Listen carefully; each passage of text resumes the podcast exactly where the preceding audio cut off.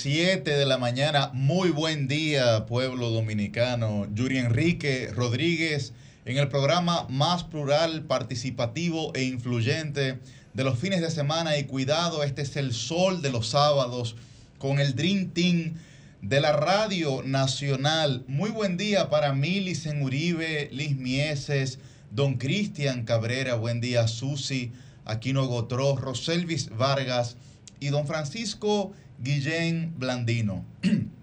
Hoy es sábado 16 de septiembre, el año avanza y como diría el poeta, ojalá que no nos pasen los días como páginas de libros sin leer. Esta semana, bueno, recuerden que pueden sintonizarnos a través de las diversas frecuencias de RCC Media 106.5 FM para Higüey y el Gran Santo Domingo, la 92.1 FM para todo el Cibao, la 94.7 FM para el sur y el este, la 88.5 FM para Samaná. Eh, y recuerden que también pueden vernos a través de Telefuturo, Canal 23, así como eh, por nuestro canal de YouTube, donde estamos transmitiendo en vivo, arroba RCC Media o por solfm.com para que eh, si tienen que moverse de sus casas puedan mantener la sintonía gracias a todos ustedes que madrugan junto con nosotros eh, como cada sábado. Y recordar nuestras redes sociales, arroba sábado sol ahí para que vean todos los acontecimientos, no solamente en YouTube, sino también en nuestras redes, en Instagram, en Twitter, en, TikTok, que ya tenemos TikTok también. Aquí la producción nos pone a hacer eh, cosas atrevidas de vez en cuando. Eh, y nosotros intentamos no, salirnos de la prudencia, pero eh, bueno, nos vemos avasallados, son, son cosas normales, ¿no? Diría Ortega sé que el hombre es él y sus circunstancias, y nosotros tenemos que salvarla a ella para salvarnos nosotros también.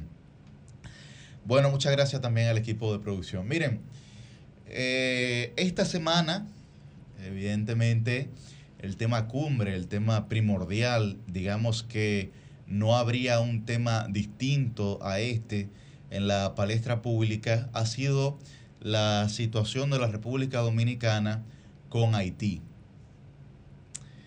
Todo a raíz de el intento de reencauzar el río Masacre por parte de Haití no necesariamente por parte de su gobierno o Estado, pero sí desde la idea de una empresa privada, ¿no? o de sectores privados más bien, que tienen intereses de riego, eh, de utilizar el agua del río Masacre para, para riego en los campos, eh, digamos, haitianos.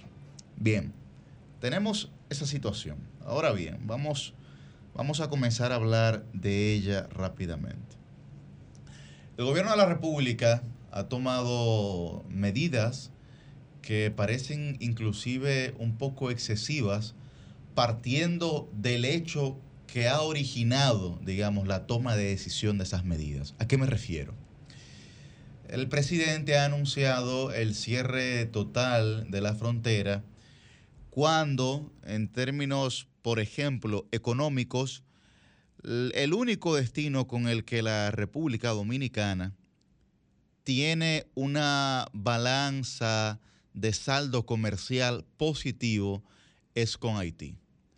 Nosotros el año pasado exportamos 1.434 millones eh, de dólares hacia Haití y solamente importamos 130 millones de dólares, por lo que hay una diferencia extraordinariamente considerable en términos eh, de beneficios para los comerciantes dominicanos y evidentemente para la economía dominicana. Ahora bien, vamos a traducir eso, vamos a traducir eso o vamos a intentar traducirlo en términos diarios. De lo que nosotros estamos hablando, señores, es que prácticamente prácticamente la República Dominicana dejaría de perder, dejaría de ganar, o los comerciantes dominicanos dejarían de ganar diariamente eh, 4 millones de dólares.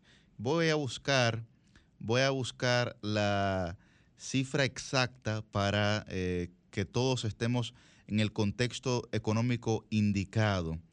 Miren, aquí, aquí voy. En 2022, la República Dominicana, como señalé, no fueron 1.434, 1.464 millones de dólares a Haití e importamos 130 millones, como ya había mencionado anteriormente. Con el cierre de la frontera, el impacto negativo diario es de 4 millones de dólares en importaciones, en exportaciones y 4.4 millones de dólares el valor diario en el comercio bilateral, es decir, en la dinámica eh, que, se, que se refleja entre ambos países. Entonces, ese, eso por un lado. Segundo, se ha examinado correctamente lo que, lo que está ocurriendo en la frontera con Haití, porque a mí me llama mucho la atención Primero, el, el despliegue militar que ha ocurrido. Como si la República Dominicana estuviese haciendo una declaración de guerra hacia Haití, partiendo de lo que ellos están realizando. Y es verdad que el río Masacre nace en la República Dominicana y que en algunos puntos, eh, evidentemente, como en el que están buscando recausar, recausar toca eh, Haití. Ahora bien, la República Dominicana no está para estar celebrando ningún tipo de guerra, señor. Y a mí me ocupa que se utilice el patriotismo como mazo electorero en el contexto social que nosotros estamos viviendo.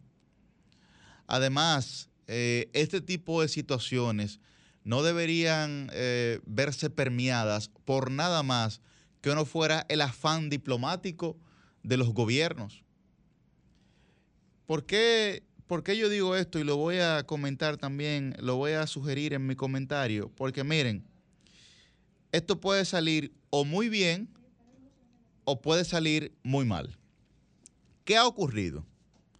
Por ejemplo, eh, Sarot Bertín, que es, y esto es un, un, lado, digamos, del panorama que nadie ha tocado. Sarot Bertín que es una abogada haitiana que estudió en las universidades dominicanas, pero que se ha desarrollado como modelo y que solamente en Instagram tiene 2.6 millones de seguidores, ha sido, digamos, la primera influencer o la primera influenciadora que ha subido un video hablando en términos inclusive jurídicos eh, del reencauce del río en favor de lo que Haití está haciendo.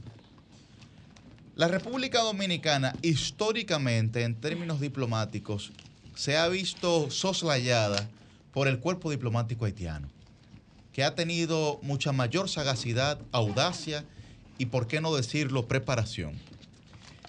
En virtud de lo que se presenta de cara a la próxima semana, de que el presidente eh, va a hablar ante la Asamblea General de las Naciones Unidas en Nueva York, yo creo que la mención que ahí se va a realizar sobre el tema haitiano será sobre la base de la crispación, no sobre la base de la diplomacia. Entonces estamos nosotros para que nos comiencen a hacer una campaña internacional en favor de lo que Haití está haciendo a través no solamente de su cuerpo diplomático, sino también de sus actores culturales. Porque es que aquí hay cosas que yo entiendo que no se están midiendo. Y óigame, no seré yo el que, el que esté en contra de un estricto control migratorio en este país. Por el contrario, creo 100% en la preservación de la seguridad y de la soberanía nacional. Ahora, eso también implica implícitamente no poner en riesgo nosotros mismos a nuestros ciudadanos. Entonces, eh, lo que he visto, lo que he visto me parece, me parece que puede mejorar. Creo que hay informaciones que no están muy claras. Me parece extraño que en otras latitudes del mundo Estados Unidos está muy claro de lo que pasa en México. Eh, España está muy clara de lo que pasa en la península ibérica. Los franceses están muy claros de lo que pasa en Italia. Los argentinos están muy claros de lo que pasa en el Uruguay. Eh, eh, Brasil está muy claro de lo que pasa en Argentina. Ah, pero República Dominicana no tiene ni la más mínima idea de lo que pasa en Haití. Es verdad que las condiciones políticas eh, son muy distintas y distantes de los países que yo he mencionado. Sin embargo, sin embargo, ni siquiera de la comisión que se reunió esta semana en la Cancillería de la, República para intentar buscar una vía alternativa que no fuese la fuerza, eh, ni siquiera de eso nos han informado las autoridades locales. Buen día, Milicen Uribe, buen día, José Luis Vargas. Buen día, pueblo dominicano. Eh, aquí estamos firmes, Yuri, como tú dices, con el tema haitiano en la agenda principal, tema de debate, de análisis y también de actualización, porque dentro de unos minutos y gracias a la coordinación de nuestra producción vamos a estar, Yuri, teniendo contacto con personas conocedoras de este tema y que además están justamente en la zona, en el epicentro del conflicto y que nos van a permitir poder compartir con ustedes una actualización de cómo amanece la frontera eh, dominicana, por Dajabón en este caso, también lo haremos en otros puntos, eh, justamente en este sábado. Buen día, Rosel Luis Vargas. Buenos días, eh, compañeros, buenos días a toda la gente que sintoniza con nosotros desde temprano. Yo creo que lo más importante de todo, además de eh, ¿verdad? Lo que podamos esbozar de nosotros desde aquí es pues escuchar a la gente que está en la frontera. Yo anoche de hecho hacía un levantamiento con algunos corresponsales, eh, políticos y ciudadanos de a pie de eh, Dajabón, que es digamos donde se ha originado esta situación, aunque ya están cerradas todas las fronteras terrestres con Haití, pero en Dajabón hay una atención eh, especial, ¿no? Por la ubicación de la construcción del, del canal. Yo creo que escuchar lo que opina la gente de Dajabón es bastante importante, porque, señores, yo creo que desde eh, una rueda de micrófonos que te pongan un grupo de periodistas, es bastante fácil hacer un análisis como el que ha hecho, por ejemplo, el exmandatario Leonel Fernández y al que se han, digamos, eh, sumado. Eh, pues algunas personalidades eh, de impacto nacional.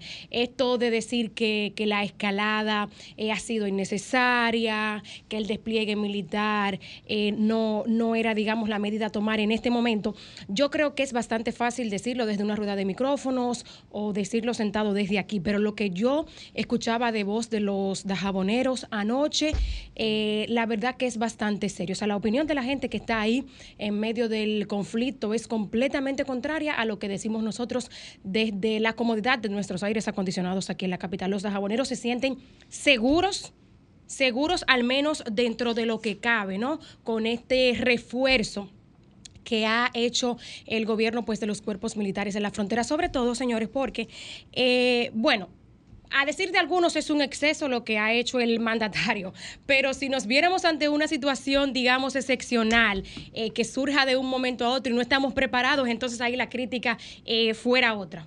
Y ahí entonces esos mismos actores que en este momento están señalando al presidente Luis Abinader de tomar partido político de la situación, entonces serían ellos los que tendrían eh, pues toda la cancha para tomar partido político de la situación diciendo que el mandatario eh, y el gobierno pues no se preparó a tiempo. Lo que yo sí quiero que ustedes sepan, eh, ah, amigos, y lo vamos a escuchar en un momentito cuando nos hablen los, las propias autoridades de Dajabón con las que vamos a, a conversar. Eh, señores, la situación es bastante delicada y la tensión es mucha. Ciertamente, Yuri, es especulativo si le vamos a poner algún adjetivo, pero yo lo que creo que es una preparación, que es lo que tiene que hacer el, gobierno, ¿no? Estar atento, porque aunque aquí no lo sintamos en la capital, más allá de lo que leemos y de lo que escuchamos, la tensión es mucha, señores, en Haití. Y estos grupos para, paramilitares que, que se han visto, o de guerrillas, si se quiere, eh, están causando mucha tensión. O sea, la gente de allí se, se sentía preocupada y hasta en, algún punto se siente. Entonces yo creo que el respaldo que ha habido de los cuerpos militares es pertinente. Lo que no podemos es dejar que el asunto nos agarre eh, eh, asando batatas, como dice mi mamá. ¿Mm? Cuidado con eso. Pero es que, mire, escalar o generar una escalada bélica sobre un conflicto que tiene vías diplomáticas y jurisdiccionales en, términos, en términos internacionales. porque, o sea, tú, tú, vas a una escalada bélica porque hay, una, porque hay un, reencauce de un río. O sea, porque también yo creo que nosotros tenemos que aquí analizar las condiciones objetivas. Tú sabes que hay cosas que son de fondo y de forma, eh, Yuri, es simplemente darle la percepción de seguridad a esta gente que está allí del lado dominicano, pero las vías diplomáticas no se han abandonado. Esa, esa vía de bueno, pero lo que pasa es que nosotros desconocemos cuáles han sido los resultados de las vías diplomáticas a pesar de que la Cancillería eh, ha tenido reuniones eh, bilaterales con, con, con, con, emisarios de Haití. Tenemos, ok, tenemos a Alianta Quintero, eh, que está en la frontera por la vía telefónica, que nos va a, nos va a hablar un poco. ¿Eh? Periodista, sí, claro, cómo no. Buenos días. Buen día, Elianta, ¿qué tal? Muy bien, gracias a Dios. Buenos días, Rosel Yuri, Milicen. Muchísimas gracias por este contacto. Bueno, nosotros continuamos aquí en Dajabón dándole seguimiento a cómo está la situación a raíz del cierre completo de la frontera que ocurrió en horas de la mañana del día de ayer. Recordar, chicos, que, nos, que aquí en Dajabón, desde hace 11 días, este fue el primer punto o el punto inicial que utilizó el presidente Luis Abinader para hacer el llamado de atención a Haití. Sin embargo, durante toda la noche y en horas de la mañana que hicimos un pequeño recorrido, pudimos observar que no han parado los trabajos de la realización de este canal que busca generar eh, mayor cantidad de agua hacia los sembradíos, por lo menos esa es la, posición oficial de Haití eh, para los agricultores. Reiterar, anoche nos comentaba el alcalde de Dajabón que ellos tienen la certeza de que hay intereses económicos de los grandes poderes de Haití detrás de la construcción de este canal. La situación aquí, el clima de seguridad es de completa normalidad, desde la línea fronteriza hacia la parte de Dajabón, hacia la parte de República Dominicana, no se han presentado incidentes. Pudimos ver ayer imágenes de la llegada de tropas del ejército eh, contingente, mejor dicho, porque tropas son personas. Estamos hablando de contingentes eh, tanto por tierra como por aire eh, para reforzar el patrullaje en la línea fronteriza. La preocupación, a pesar que respaldan 100% las medidas del presidente Luis Abinader, es de los comerciantes debido a la eh, situación que pudiera presentarse por los productos que no salen a la venta y que pudieran descomponerse y esto por supuesto generarle grandes pérdidas. Ayer una comisión del INESPRE estuvo aquí para hacer una evaluación y un levantamiento y empezar a comprar algunos productos y, y ver en qué de otra manera se pueden apoyar a estos comerciantes. Chicos, ¿alguna pregunta? Elianta, hola, Milicen Uribe de este lado. Muchísimas gracias, querida colega, eh, por este reporte. El ahora mismo, eh, el ambiente, tú hablabas de que efectivamente hay presencia de contingente militar de parte de República Dominicana, que del lado haitiano la construcción del canal sobre el río Masacre no se ha detenido, un dato importante a tomar en cuenta en este debate. Pero el ánimo, el ánimo en la población, no solamente eh, en el sector del comercio, en la población en términos generales, ¿cuál es la vibra que se respira ahora mismo en la frontera eh, dominicana por Dajabón con Haití? Total, calma. Las personas están en total calma, un poco en expectativa en relación con el tema económico pero recuerden, me dicen que este tipo de cosas, cada vez que hay algún tipo de amenaza, ocurren en el sector y hay una especie como de normalización de que estas cosas ocurran.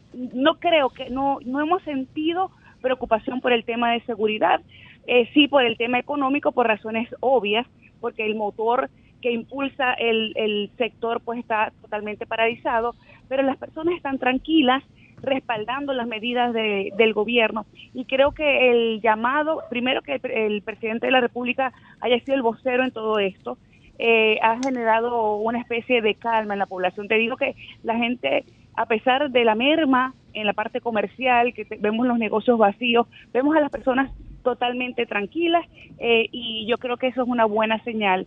Mientras se atienda, reitero, el, el respaldo a los comerciantes que son los que están preocupados y en el día de ayer vimos algunas este algunos momentos de, de tensión pero que fueron puntuales yo yo entiendo que las personas están muy claras de que las medidas que se están tomando buscando resguardar la soberanía nacional lo entienden y así lo acatan. Así que muchas veces eh, y ayer un llamado que ayer hacia el ejército salen videos eh, que generan zozobra y que pareciera que aquí en la frontera hay una gran tensión, hay tensa calma y realmente al caminar las calles, porque es parte de lo que hacemos, no solamente nos vamos al canal, sino que pulsamos en la calle cómo está el ambiente, que tú me preguntas, vemos que la gente está totalmente normal. Así que yo creo que esto es un llamado más a la tranquilidad, hay que esperar las próximas horas a ver qué pasa en relación con la con estos encuentros diplomáticos, si se van a dar, si no se van a dar. Aparentemente, eh, en forma eh, extraoficial conversé ayer con una autoridad local de Haití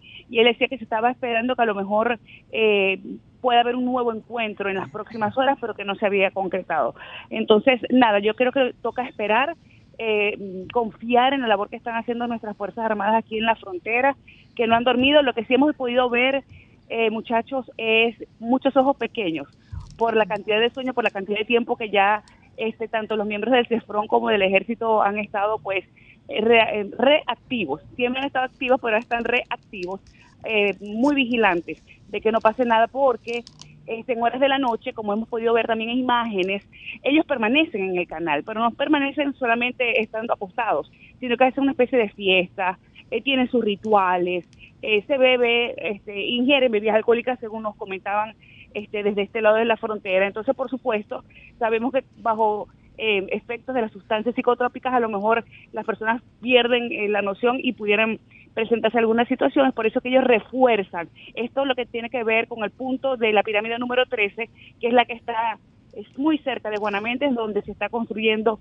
este canal, que por cierto, como dato curioso, les comento que desde que estamos aquí, a pesar que hemos visto que han ido trabajando, no hemos visto más allá de las vigas que han levantado el, cofre de lo que va a ser este canal. Ayer veíamos también, nos comentaban que aparentemente lo que ya estaba construido de este canal no posee los requerimientos necesarios para que cuando comience a funcionar pues eh, realmente sea efectivo. Entonces creo que hay que esperar en las próximas horas a ver eh, qué nuevo panorama nos presenta esta situación. Yo, Elianta, e, el ambiente en, el lado haitiano, te lo pregunto porque ayer teníamos información de que en un momento del día se había producido una manifestación ahí de nacionales haitianos respaldando en la obra. Quiero saber si en la actualidad solamente se observan trabajadores o si por el contrario se observa a, parte civil, población en general, eh, teniendo presencia en la obra. Y también el tema de la presencia de los policías que ahí estaban en los primeros días del video que circuló,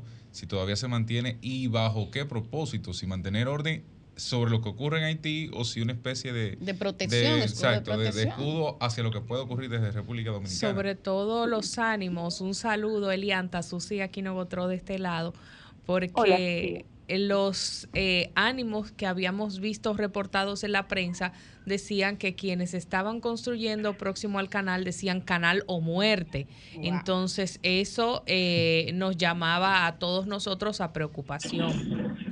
Sí, fíjense, el, siempre ha habido eh, ha habido civiles aparte de lo que están construyendo el canal, siempre. No todas las personas que quedan allí son solamente trabajadores. Siempre hay eh, personas externas que se encuentran. Ayer, en medio de la protesta, y este es un dato que a mí me llamó la atención y quiero compartirlo con ustedes, cuando eh, a través del megáfono ellos daban sus mensajes, lo hacían en español. Yo decía, bueno, esta es una forma de que nosotros de este lado pudiéramos escuchar qué es lo que ellos están diciendo y poderlo entender, no eran en creol. Y ellos decían eh, a través del altoparlante que mm, Haití tiene todo el derecho de construir ese canal porque República Dominicana tiene construido 11 canales. Ellos decían que ese canal está dentro de su de su de, su tierra, ¿okay? dentro de, de Haití y que ellos van a continuar construyéndolo y van a defender este, los intereses de los agricultores. Fueron muy enfáticos en todo momento en el mensaje que nosotros podíamos escuchar de este, de este lado de la frontera eh, cuando estábamos cerca del río Masacre. Otro dato interesante que hay con, con, el tema es que en una de sus casuchas, de los lugares donde están apostados, hay una bandera haitiana y abajo hay una bandera blanca, una bandera de la que simboliza la bandera la bandera de la paz en ningún momento escuchamos Canal o Muerte, pero sí fueron muy enfáticos eh, en no doblegar la construcción de este canal, que van a defender la construcción de este canal y, con él la, soberanía de Haití y los intereses de Haití. Lo que te preguntaba eh, Cristian Cabrera, Elianta, decía hay policías eh, ah, haitianos. cierto. Fíjate, ayer, ayer conversando con una autoridad de forma extraoficial, él nos decía que los que están allí son eh, una especie de policías ambientales que están mm. garantizando que lo que se esté construyendo no, no impacte en forma negativa el medio ambiente. Era lo oh, que ellos decían el día de ayer porque vimos a unas personas totalmente vestidas de, negro, No, ayer había unas personas vestidas de negro, inclusive este, como una especie como de pasamontaña, y, y le preguntábamos y él decía que los que están ahí apostados son este, como una especie de policías, pero de resguardo ambiental. Esa fue la respuesta que nos dio, por lo menos el día de ayer. Excelente, Elianta, pero tremenda reportera. gracias. Mire, tenemos toda la semana aquí. Hasta los nombres de las calles se los podemos dar. Muy orgullosa de ti, excelente reportera, Elianta Quintero, nuestra querida colega. Tienen que pasarse por el canal de YouTube Susi TVRD para que vean la tremenda entrevista que le hicimos a Elianta Quintero. Adivina quién la vio ya, quién la vio ya. Y, y vean todo el amplio recorrido que ha tenido Elianta, su gran carrera profesional y cómo ha estado en el lugar de los hechos siempre que se necesita y esta ocasión no es la excepción. Gracias, muchachos. Gracias por, por, sus palabras. Cualquier otra cosa, cualquier otro incidente, por favor, nos avisas inmediatamente que aquí en Sol de los Sábados estamos en cobertura especial sobre lo que está pasando en la frontera dominicana con Haití. Contamos contigo. Gracias. Claro, claro que sí. Quiero culminar haciendo este llamado de paz, a la tranquilidad. Muchachos, yo creo que es importante y es parte de la labor que tenemos que hacer nosotros aquí los medios, hacer un llamado a la paz, a entender que yo tenemos que confiar en lo que está pasando en la frontera del lado dominicano para así poder nosotros estar preparados, vigilantes, pero generando una sensación de responsabilidad para la República Dominicana y también para el mundo externo. Chicos, gracias. Gracias y cualquier cosa llamo a cualquiera de los teléfonos, porque los tres son míos de mi propiedad. Un abrazo.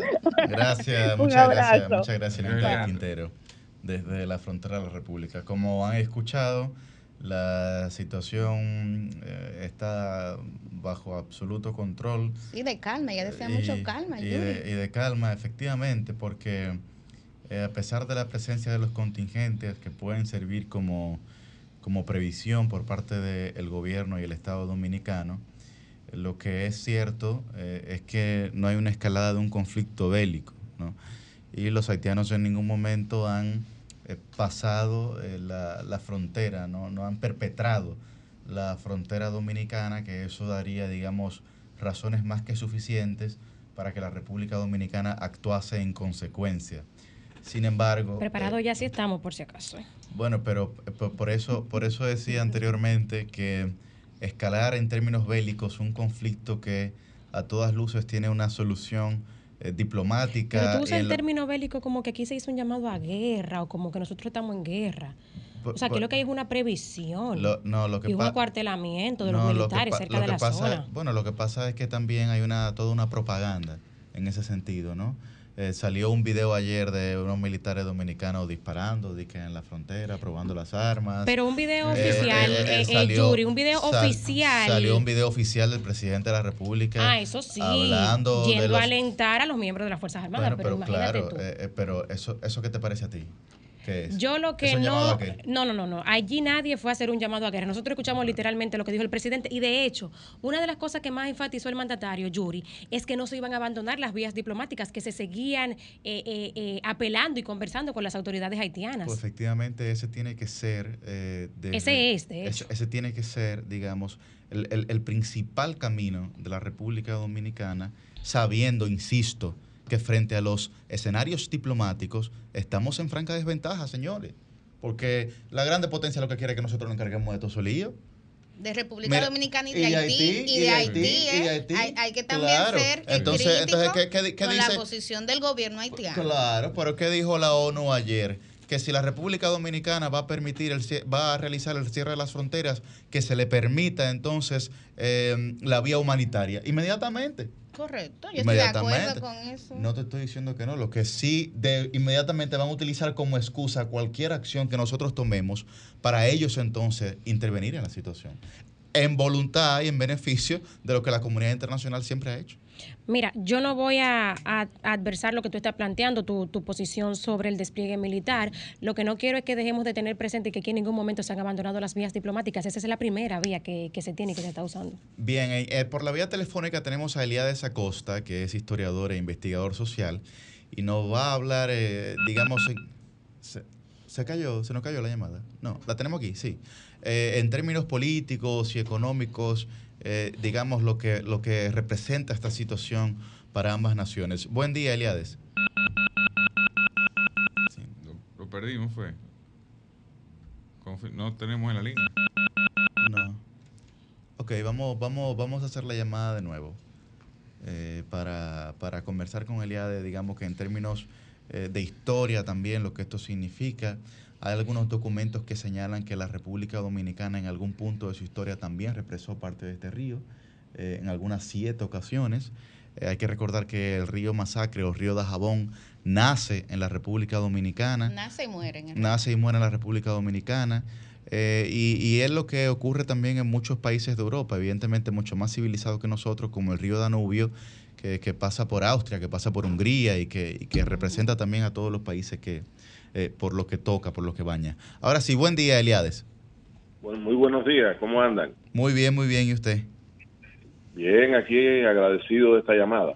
Bueno, pues eh, conversar con usted, Eliade, sobre su apreciación en términos representativos de lo que esto significa para, para ambas naciones, tanto en términos políticos como, en términos económicos y diplomáticos. Mira, es una situación muy angustiosa, desagradable y preocupante. Hay gente que está jugando con, la violencia, con la guerra, los enfrentamientos, porque no saben el costo que tiene para un pueblo o para pueblos la guerra los problemas entre República Dominicana y Haití son históricos y son problemas que la única forma de resolverlos es a través del diálogo y la conversación. Eh, esto me recuerda un poquito la situación actual en el 63, cuando el gobierno de Juan Bosch, que hubo una situación similar y también se movilizaron tropas a la frontera. Por suerte en aquel momento no, no estalló un conflicto, esperemos que ahora tampoco. La situación es compleja, es difícil, pero hay gente y hay fuerzas interesadas en el, en el choque bilateral. Recuerden que cuando hay situaciones eh, tensas en el mundo, aparecen estos conflictos bilaterales. Ahora mismo Azerbaiyán, Armenia, recordemos Nicaragua, Honduras, Irán, Irak, Guyana, Venezuela, etcétera. Ninguno de esos conflictos, ninguno, se resolvió mediante la guerra ni mediante un choque armado. Yo he escuchado por la radio, por los medios, por las redes, he leído gente atizando un enfrentamiento con una liviandad terrible, cuando la guerra tiene que pasar siglos para que se borren las cicatrices. Y a fin de cuentas los problemas de este tipo, repito, solo se resolverán por medios pacíficos. Lo demás es enconar más la situación y crear una situación que puede ser eterna. La situación también depende mucho de que las dos partes tengan suficiente razonamiento para rectificar y detener situaciones. Haití no tiene justificación con lo que está haciendo. Quiero dejar eso claro. Yo no soy eh, ambiguo en este tema. Haití está inmerso en una provocación contra República Dominicana. No tiene derecho bajo ningún eh, código internacional para hacer lo que está haciendo con un recurso compartido. Y República Dominicana tiene que tener suficiente inteligencia, y siempre la ha tenido, para sortear el escollo y no dejarse provocar. Creo que hay que volver a la negociación. Eliades, eh, José Luis Vargas de este lado, en términos económicos, ¿qué, pudiéramos decir del efecto a, mediano, a, corto y mediano plazo de, las medidas que hemos tenido que tomar de este lado? Bueno, ya, ya hay un efecto, ya hay un efecto que además no va a ser eterno. He visto que el gobierno dominicano ha planteado de que resarcirá a los comerciantes y productores en la frontera que están teniendo pérdidas. Pero ¿cuánto tiempo va a poder hacerlo sin afectar la economía del país? Recordemos que estas cosas pueden tomar mucho tiempo. Entonces, claro, las medidas económicas, eh, o sea, las medidas, la situación económica que no era favorable por la inflación y por la crisis mundial, podría agravarse para todos a partir de esta confrontación. Hay que dialogar, hay que buscar una salida dialogada, no hay otra forma. Saludos, Elías, Cristian Cabrera por este lado. Mi pregunta versa sobre el planteamiento que hizo las Naciones Unidas de que se permitiera un canal que a, su equipo, digamos, humanitario, al cuerpo humanitario que tiene eh, algún tipo de participación en Haití, se le permita para ese grupo el cruce de alimentos, de insumos eh, que permitan, que hagan posible la operación en condiciones normales de esas personas. ¿Cómo, cómo lo ves? Bueno, yo veo que eso es como una curita para un cáncer. Quiere decir, eso es una solución muy transitoria que no va a resolver nada, que además va a ser mal interpretada porque como que, que la comunidad internacional esté favoreciendo a Haití porque es el pobre en este caso. Aquí lo único que tiene que hacer las Naciones Unidas es propiciar el diálogo, sentarse como mediadora en la mesa con las dos partes y ir al fondo de la cuestión, ir a todos los problemas pendientes, tratar de sanear la relación y evitar una confrontación. Lo demás es demagogia. Desde el punto de vista político, eh, Eliades, Milicen Uribe de este lado, un honor saludarte. Desde el punto de vista eh, político, eh, ¿estás tú de acuerdo con quienes señalan que el gobierno haitiano y el gobierno dominicano pudieran sacar capital político de un manejo inadecuado de este tema?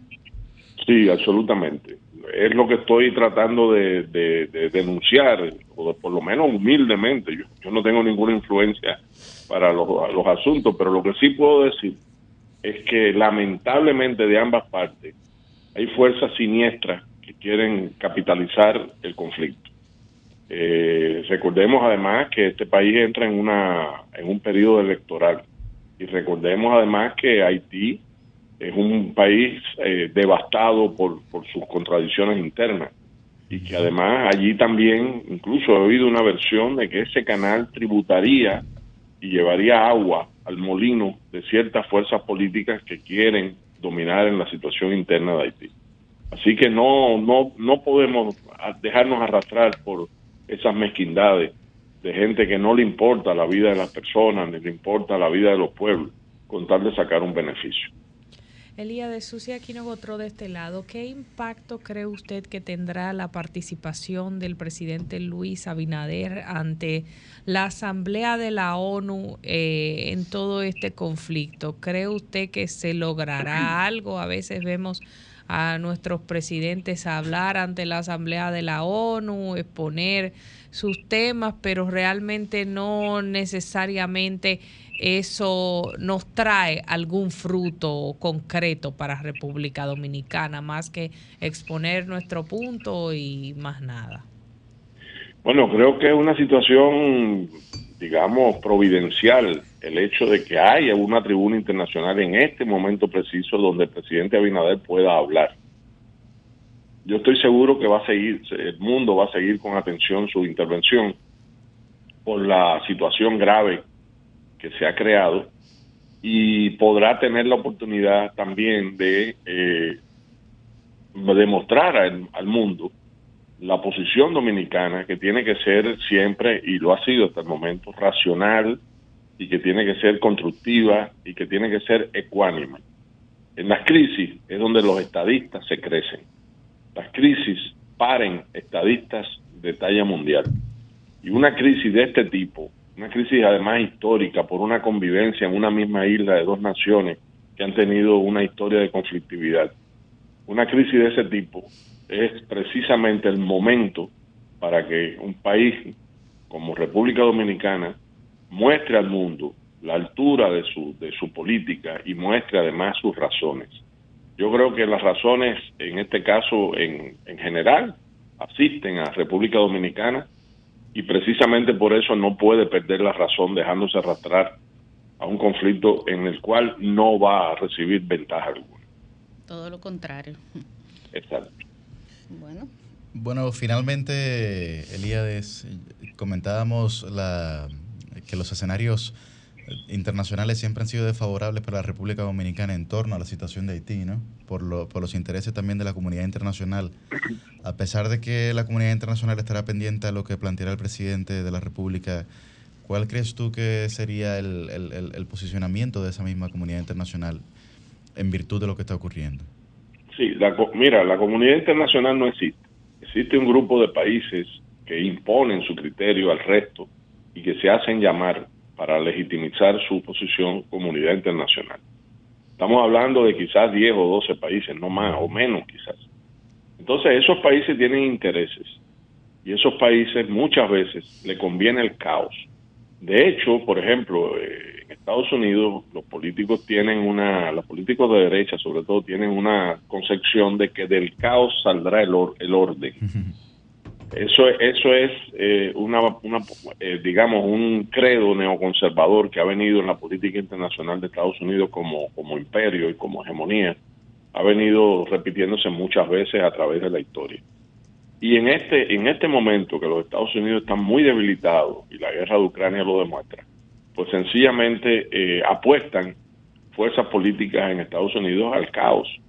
Y eso es lo que se está incentivando en este, en este momento aquí en esta frontera. Eh, es verdad que muchas veces la opinión pública internacional manipulada por, por, por fuerzas oscuras y por Haití ha confundido la situación y la naturaleza del conflicto.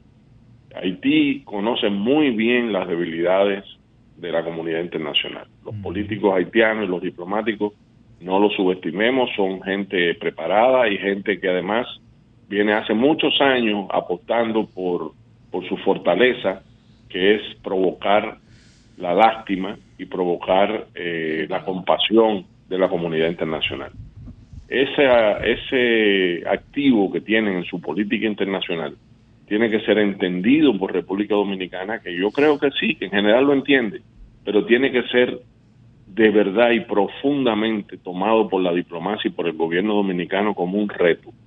Y tiene que ser neutralizado con una política inteligente de comunicación, con una política inteligente de contactos, de visitas a la frontera para demostrar la situación de invitación a periodistas y a medios para estar en el terreno, porque mucha gente habla, pero nadie ha ido a Dajabón. Mucha gente habla, pero nadie ha visto la construcción del canal. Mucha gente habla, pero nadie ha visto la situación interna de Haití, porque además Haití es el gran olvidado de la tierra. Haití no le importa a la comunidad internacional. La comunidad internacional, además, por si fuera poco, es racista digámoslo claramente. No le interesa un problema en Haití, le interesa un problema de blanco rubio en Ucrania. Eso sí. Y eso es algo que la diplomacia dominicana tiene que incorporar y tiene que formar a sus diplomáticos y, a su, tiene que formar al pueblo y tiene que formar a los políticos en realidades de ese tipo para que no se malinterprete y no se tergiversen las cosas en, en la arena internacional. Bien, pues muchísimas gracias, Eliades Acosta, historiador e investigador social, por eh, ofrecernos su, su parecer sobre esta situación que está ocurriendo en la frontera dominico-haitiana. Muchísimas gracias, Eliades. Gracias a ustedes, un placer.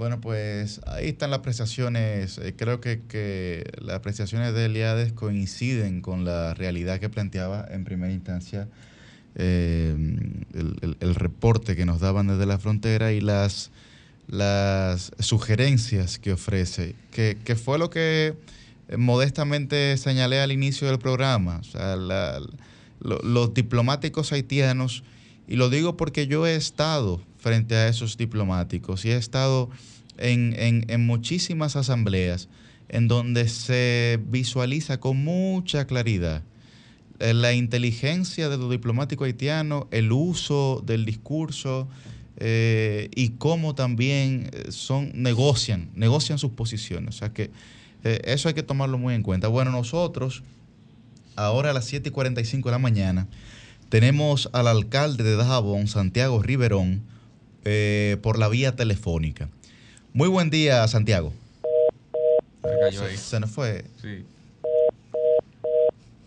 se nos fue producción. Ahí estamos intentando realizar el contacto directo con el alcalde de Dajabón, Santiago Riverón, que con todas las situaciones que han ocurrido en la frontera ya es un personaje. Sí, y tiene tiempo colocando sobre la mesa y de forma responsable eh, temas vinculados a cada situación que se genera ahí en la, en lo, de, lo de responsable ahí yo difiero. Quiero que conste en acta mi voto disidente con lo de responsable. yo creo que él ha asumido la defensa de ese territorio porque el primero, antes de que el mismo gobierno señalara responsables, por ejemplo, a los nueve, a los nueve sancionados, ya él estaba diciendo quiénes eran y de dónde, de dónde venían esos sancionados, por ejemplo, en esta, en esta ocasión. Ahora sí lo tenemos. Buen día, alcalde.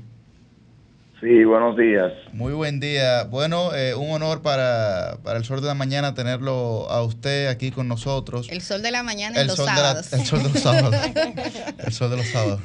Eh, alcalde, la situación desde su perspectiva como, como principal autoridad de la ciudad que hoy, eh, pues, eh, digamos, es el foco de atención de todo el país y de una parte de la, de la comunidad internacional. Mira, hoy realmente ha amanecido más tranquila la situación. Tú sabes que ayer era viernes, un día donde los viernes y lunes son los días de mercado en, Dajabón, pero hoy ha amanecido la cosa más calmada y nosotros esperamos que en el transcurso del día se mantenga así. Y que los haitianos eh, reconsideren la situación de ellos, porque realmente eh, en los próximos días la cosa podría complicársele, sobre todo a quienes a, quienes tienen menos recursos en ese país. Alcalde, ¿a usted qué, qué, le parece las medidas que ha tomado el gobierno, iniciando por el cierre definitivo de la frontera en, todos los ámbitos, no solo el terrestre, sino también el aéreo y el marítimo? Mira, nosotros desde el inicio hemos dicho que son medidas eh, que para nosotros han sido medidas sabias, eh, incluso lo hemos llegado a catalogar como medidas patrióticas, sobre todo porque ya es un tema que llega muy, muy hondo a las fibras eh, nuestras, la fibra del dominicano. A pesar de la afectación económica que pudiera representar incluso para el cabildo, que percibe eh, ingresos, no eh, arbitrios por el movimiento en los mercados, o en el mercado, mejor dicho. Así mismo es, lo que pasa es que tú sabes que los sacrificios hay que hacerlos y nosotros tenemos que entender eso y por eso hemos hablado con los comerciantes, siempre nos mantenemos hablando con los comerciantes, ya nuestro gobierno ha dado una esperanza, para el día de hoy ya eh, estará aquí en Dajabón, tengo informe del señor ministro de Comercio, quien tiene alguna, algunas esperanzas para lo que eh, se desenvuelven en ese mercado. Eh, lo que le hemos estado pidiendo desde ayer a nuestro presidente que también se fije en una gran cantidad de motoconchos, más de más de 500 motoconchos que viven que viven de del tema del mercado aquí en Dajabón. Tú sabes que Dajabón es una, ciudad meramente comercial y todo está prácticamente detenido ahora mismo. También que, que se fije en ese sector porque es un sector que vive del día a día y son mucha la gente que se busca su comida aquí con, con ese transporte eh, nosotros eh, estamos asumiendo eh, eh, ese sacrificio también, lo estamos aceptando. como cabildo hemos dejado de percibir una gran cantidad de recursos, lógicamente, que nos están haciendo falta. Y en su debido momento también le vamos a tener que pedir un, subsidio especial, una ayuda especial, no solamente al ayuntamiento de Dajabón, sino a otros ayuntamientos como que, que tienen mercado fronterizo, como es de Pedernales, eh, el mismo restauración también, que está el intercambio con Tirulí por esa zona, entonces, porque realmente eh, no ha dado duro, eh, las medidas no han dado duro, pero es un sacrificio porque primero está la patria, primero está la soberanía. Recuerda, con el tiempo de pandemia nosotros duramos casi dos años aquí en Dajabón, un año y pico, casi dos, y nosotros sobrevivimos. Entonces, yo pienso también que los sacrificios hay, hay que hacerlos y nosotros nosotros eh, eh, tenemos, que, tenemos que aceptarlo. Alcalde, ¿cómo están los movimientos en la provincia en el sentido de que ya eh, varias entidades del gobierno, INESPRE y otras más ya llegaron allá, según reporta la prensa, para comprar estos productos, en especial pollos y huevos que se vendían hacia Haití y que ya por el cierre no están eh, llegando al vecino país para eh, ahora ser comprados por el gobierno y pues asumir eh, esta, esta, esto que representaría una pérdida de no llegar a Haití ahora ser asumido por el gobierno. ¿Cómo están esos movimientos en la provincia a raíz de, esta medida? No, desde ayer, desde ayer hay una gran cantidad, hemos visto una gran cantidad de, de camiones de Nespre eh, se le está comprando los huevos a los vendedores que a los que vendían huevos en el mercado. Y ya para hoy eh, se dice que va a seguir eh, ese operativo que van a seguir comprando esos huevos. El cartón se está comprando a 160 pesos se le está comprando a ellos. Y Nefre creo que se lo está vendiendo a 150 pesos a la población. Y ya para el día de hoy, eh, te repito, según tenemos informe, van a seguir esos operativos eh, para tratar de ayudar a, estos comerciantes. Yo lo que pienso que ahora el gobierno eh, debería, ser seguro que el presidente lo tiene pensado, ayudar a estos comerciantes con el tema de los préstamos sin, sin, interés, como lo han hecho con otros sectores, como los ganaderos y, y, agricultores, que también a los comerciantes sean, sean tomados en cuenta con el tema de estos préstamos para que después que esto termine, que algún día tiene que terminar, me supongo, eh, si termina, porque pues ellos se reinserten y, puedan eh, lidiar con las deudas que tienen.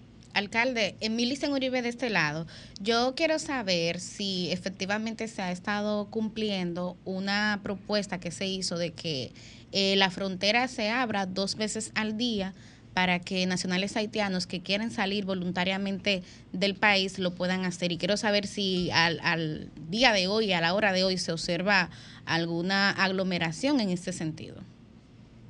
Se ha estado haciendo desde el inicio. Recuerda que Dajabón tiene ya alrededor de más de 10 días. Sí, 11 para ser cerrada. efectivamente. ¿Qué es lo que está pasando? Se abre una puertecita pequeña, no es que se abre la frontera ahora, eso se está haciendo por razones humanitarias porque son cientos de haitianos los que se están acumulando con niños, mujeres embarazadas, que están volviendo a su territorio, pero también del otro lado, si hay dominicanos que quieren cruzar para este, para este lado, se le está dando facilidades. Eh, eso sí se está haciendo, se hace a las, a las 12 del mediodía y a las 4 de la tarde, esos haitianos se les abre esa puertecita y ellos pueden cruzar para su territorio. Alcalde, el tema de la vigilancia militar en la zona, eh, hasta ahora, ¿cómo ha sido el intercambio entre las autoridades locales y las autoridades militares? ¿Quién está a cargo porque el ministro de Defensa no está en territorio dominicano? Y el presidente de la República, bueno, llegó ayer, pero tampoco es un, un comandante in situ, aunque es el comandante en jefe de las Fuerzas Armadas. ¿Quiénes son los responsables allá de manejar la situación, de manejar todas las tropas y cómo ha sido la interacción entre las autoridades en ese sentido, las locales y las nacionales de defensa? Mira, aquí eh, quien están comandando eh, es el Ejército Nacional. Hay más de mil soldados que han llegado aquí, hay helicópteros que están patrullando, pero también el CEFRON.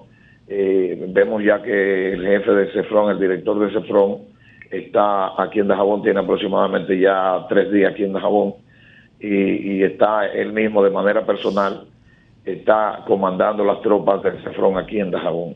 pero te repito, la presencia militar eh, bajo el mando del señor Onofre, eh, se ha sentido desde el inicio de esta, de esta situación. Ayer, con más intensidad, eh, vimos que llegaron unos cuatro helicópteros de eso, de la película de Rambo, como decimos nosotros, y, también una gran cantidad de, de camiones. la Fuerza Aérea mandó unas tropas en un avión de esos que transportan tropas y ese es el ambiente que se, que se vive ahora mismo aquí en Dajabón. Bueno, pues muchísimas gracias a Santiago Riverón, alcalde del municipio de Dajabón, por compartir con nosotros en este Sol de los Sábados eh, la perspectiva de la situación en la frontera. Muchísimas gracias, alcalde. Gracias a ustedes. Bueno, pues nosotros vamos, vamos a una pausa eh, y al retornar vamos a escuchar lo que tienen para decir los oyentes. Cambio fuera.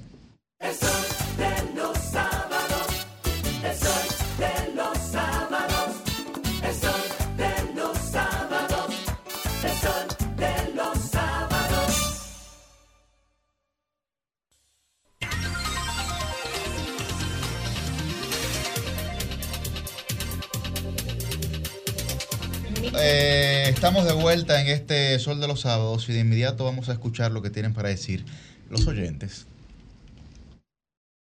Comunícate 809-540-1065. 1-833-610-1065 desde los Estados Unidos. Sol 106.5, la más interactiva. Buenos días, su nombre y de dónde está el aire. Saludos, buen, buenos días. Adelante. Sí, eh, habla José de los Santos, Adelante, desde Santo Domingo, Distrito Nacional. Dale. Eh, yo, yo pienso que la acción del gobierno me parece un poco exagerada. Eh, no entiendo por qué tienen que enviar tropas a la frontera por un tema que debería usarse los mecanismos diplomáticos para resolverlo. Es, es, es lo que entiendo. Mira cómo habla de las pérdidas que está teniendo la economía de la frontera en vista de este cierre total. Entonces, no, no logro entender por qué tan drástica la medida. Ese es, ese es mi, mi, parecer. Bien, muchas muchas gracias, José. Buen día, su nombre de dónde está el aire. Se nos, fue, se nos fue esta llamada. Estamos. Buen día, su nombre y de dónde está el aire. Sí, buenos días. Adelante. Eh, mi apoyo total a las medidas que ha tomado el gobierno, entiendo que son las correctas.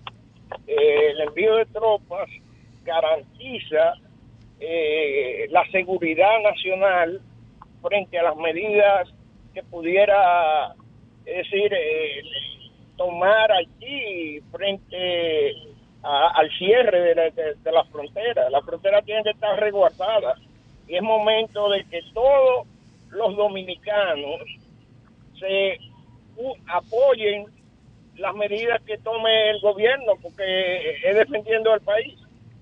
Muy bien, ahí está su llamado, gracias. Buen día, su nombre y dónde está el aire. Sí, buenos días. Adelante. ¿Cómo estamos? Todo bien, Dionisio, dale. Todo bien, oyéndolo a usted, el tema no tiene ningún tipo de desperdicio. Oye, oye el problema que está pasando. A ver. Cuando comenzó eh, el problema de la frontera por aquí, oye, esto está totalmente con mucha tranquilidad. Los únicos perjudicados han sido los comerciantes de esta zona. ¿Tío por qué? Porque por aquí los comerciantes se mantienen contratentos con los vehículos que van hacia la frontera y eso está la economía eh, con respecto a, negocios está totalmente en el suelo. Esto es una cosa, yo apoyo la medida del gobierno, pero automáticamente deberían de buscar otro tipo de cosas porque no estamos en tiempo de guerra. Es una realidad porque no vamos a tener guerra más en la vida.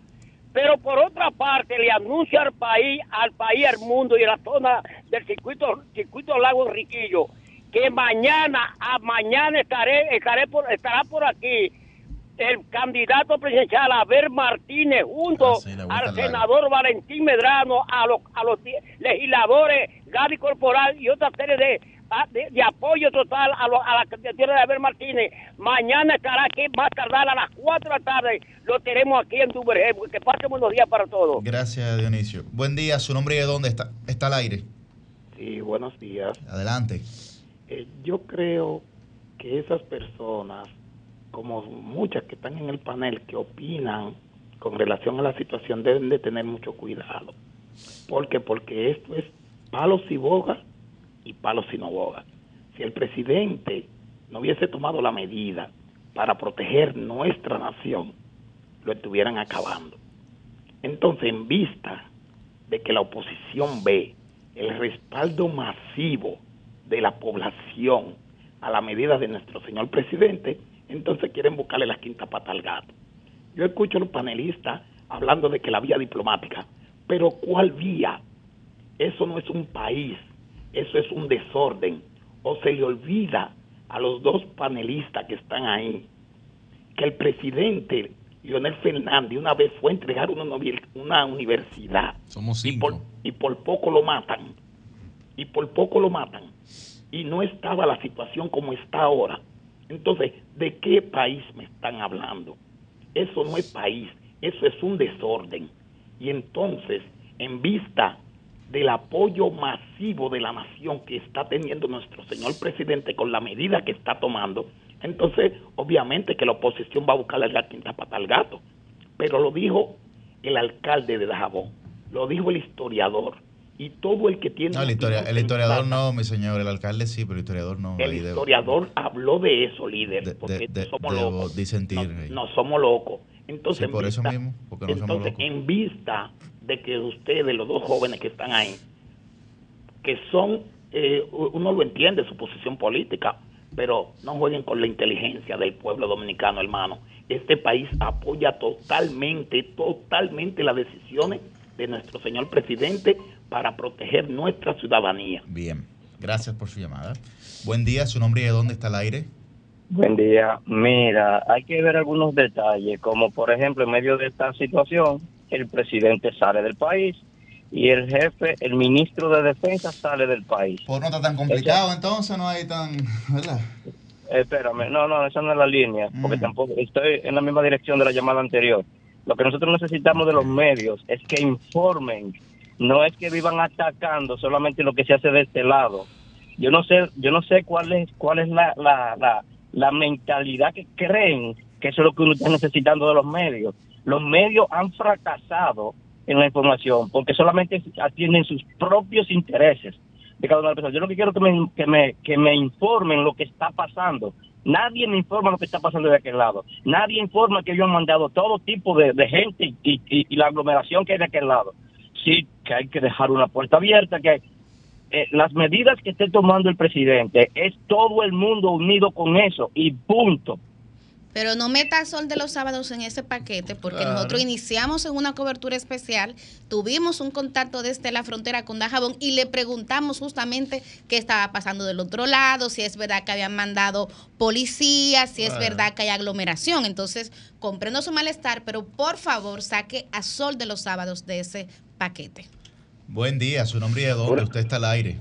Buenos días, Virgilio Genao, este lado. Adelante, Estamos en la Virgilio. autopista Duarte. Bien, Bien, bien. ayer precisamente venía yo del sur y, es- y vi, mejor dicho, en YouTube, un, un comentario del reconocido periodista, creo abogado también, Martínez Briste, donde él decía que hace tiempo que los que están construyendo el canal tenían este, la aprobación, el ok, supuestamente de alguna institución de aquí, con que no tenía ningún inconveniente, inclusive los proveedores de materiales y hasta los, los constructores, todos de que sale de aquí. Entonces sería bueno pues tener un poquito más de información de ese tema.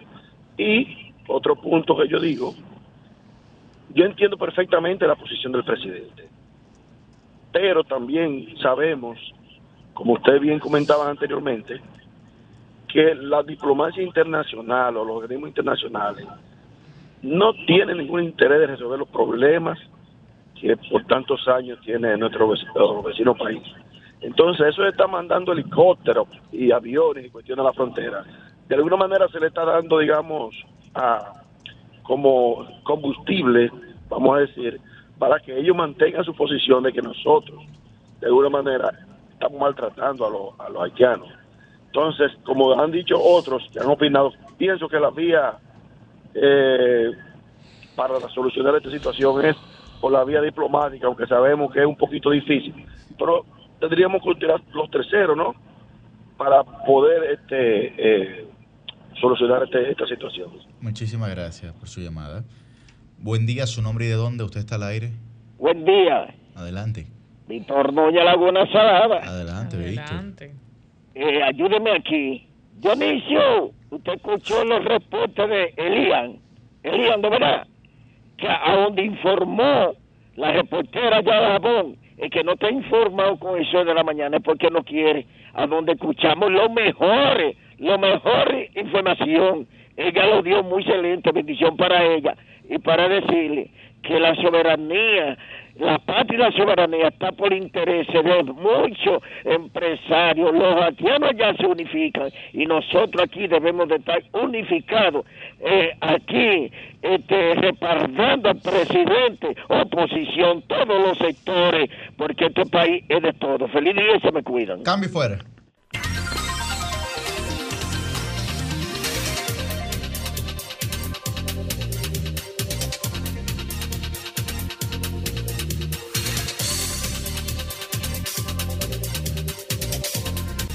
Bien, a las 8 y 10 de la mañana iniciamos la ronda de comentarios en este Sol de los Sábados. Muy buen día para don Cristian Cabrera. Buenos días República Dominicana, buenos días a todos los que en sintonía están con este sol de los sábados. Hoy eh, el tema que la agenda mantiene presente es el tema haitiano. Yo creo que es lo más correcto seguir conversando de ese tema, sobre todo por la atención que, de- que deriva y las implicaciones que podría tener cualquier decisión que vinculado a eso se tome. Pero. No, pero nada, no, no, no. Eh, me parece, me parece que básicamente la esencia de la discusión sobre lo que, lo que se genera entre Haití y República Dominicana es definir si la construcción de un canal constituye o no el desvío de un río.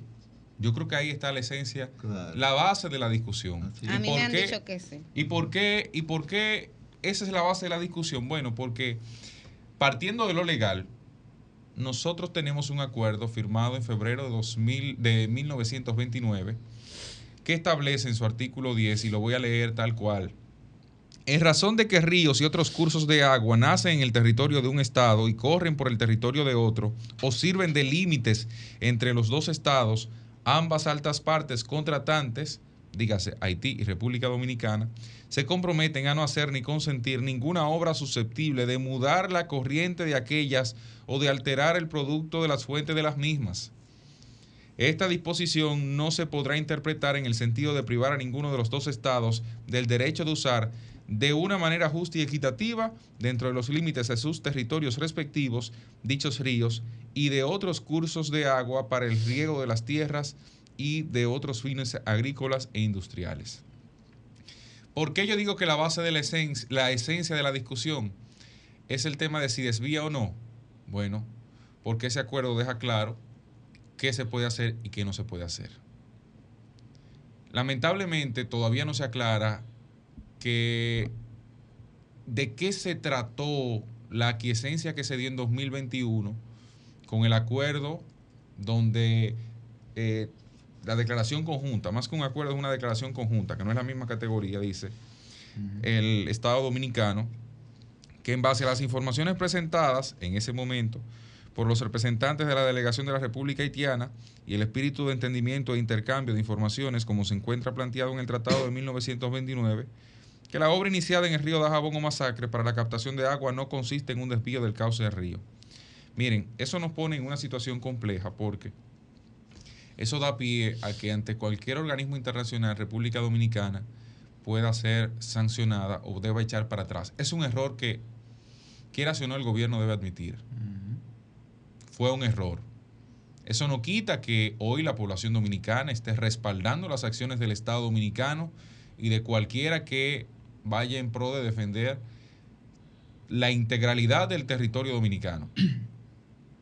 La autodeterminación de este pueblo a decidir qué hacer, qué permitir y qué no con lo que son sus recursos naturales. Entonces, me parece que ahí está sembrado todo.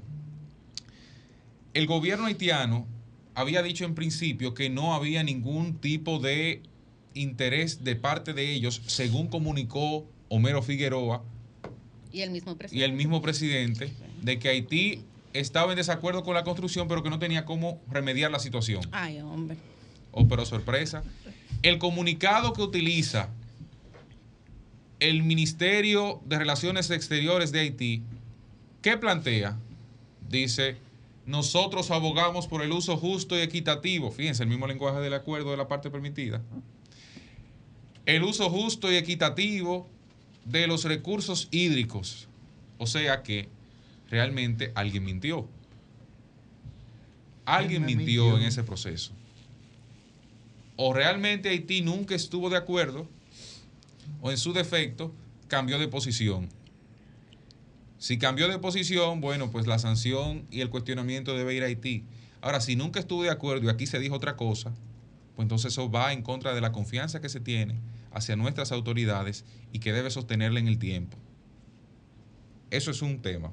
Por otro lado, Haití se lleva de la agenda que, insisto, debe tener la primacía en la agenda nacional, pero eso no implica que salga de la mirada una serie de temas que son también importantes en República Dominicana. Por ejemplo, las 19 auditorías que se realizaron y se presentaron y que va desde miles de millones de pesos que no fueron declarados hasta 20 y 30 personas en nóminas que no rendían labores en instituciones como Sestur, como el CONANI, como el CEA, como Desarrollo Fronterizo, la Dirección General de Contabilidad Gubernamental, Fuerza Aérea Instituto Nacional de Bienestar Estudiantil, el INAVIE, Ministerio de Administración Pública, oigan eso, el MAP, Instituto Nacional de Atención a la Primera Infancia, Intrant, ITLA, Energía y Minas, Educación Superior, Ministerio de Defensa, Dirección de General, General de Minas, en el Ministerio de Deportes, en el Ministerio de Turismo,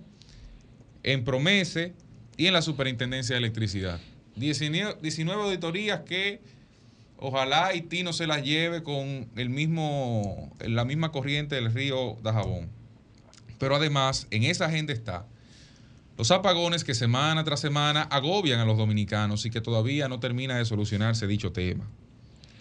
Las muertes en agua hay una cocina prácticamente matando gente a otra por una lucha entre bandas luego de que asesinaran esta semana a el hombre.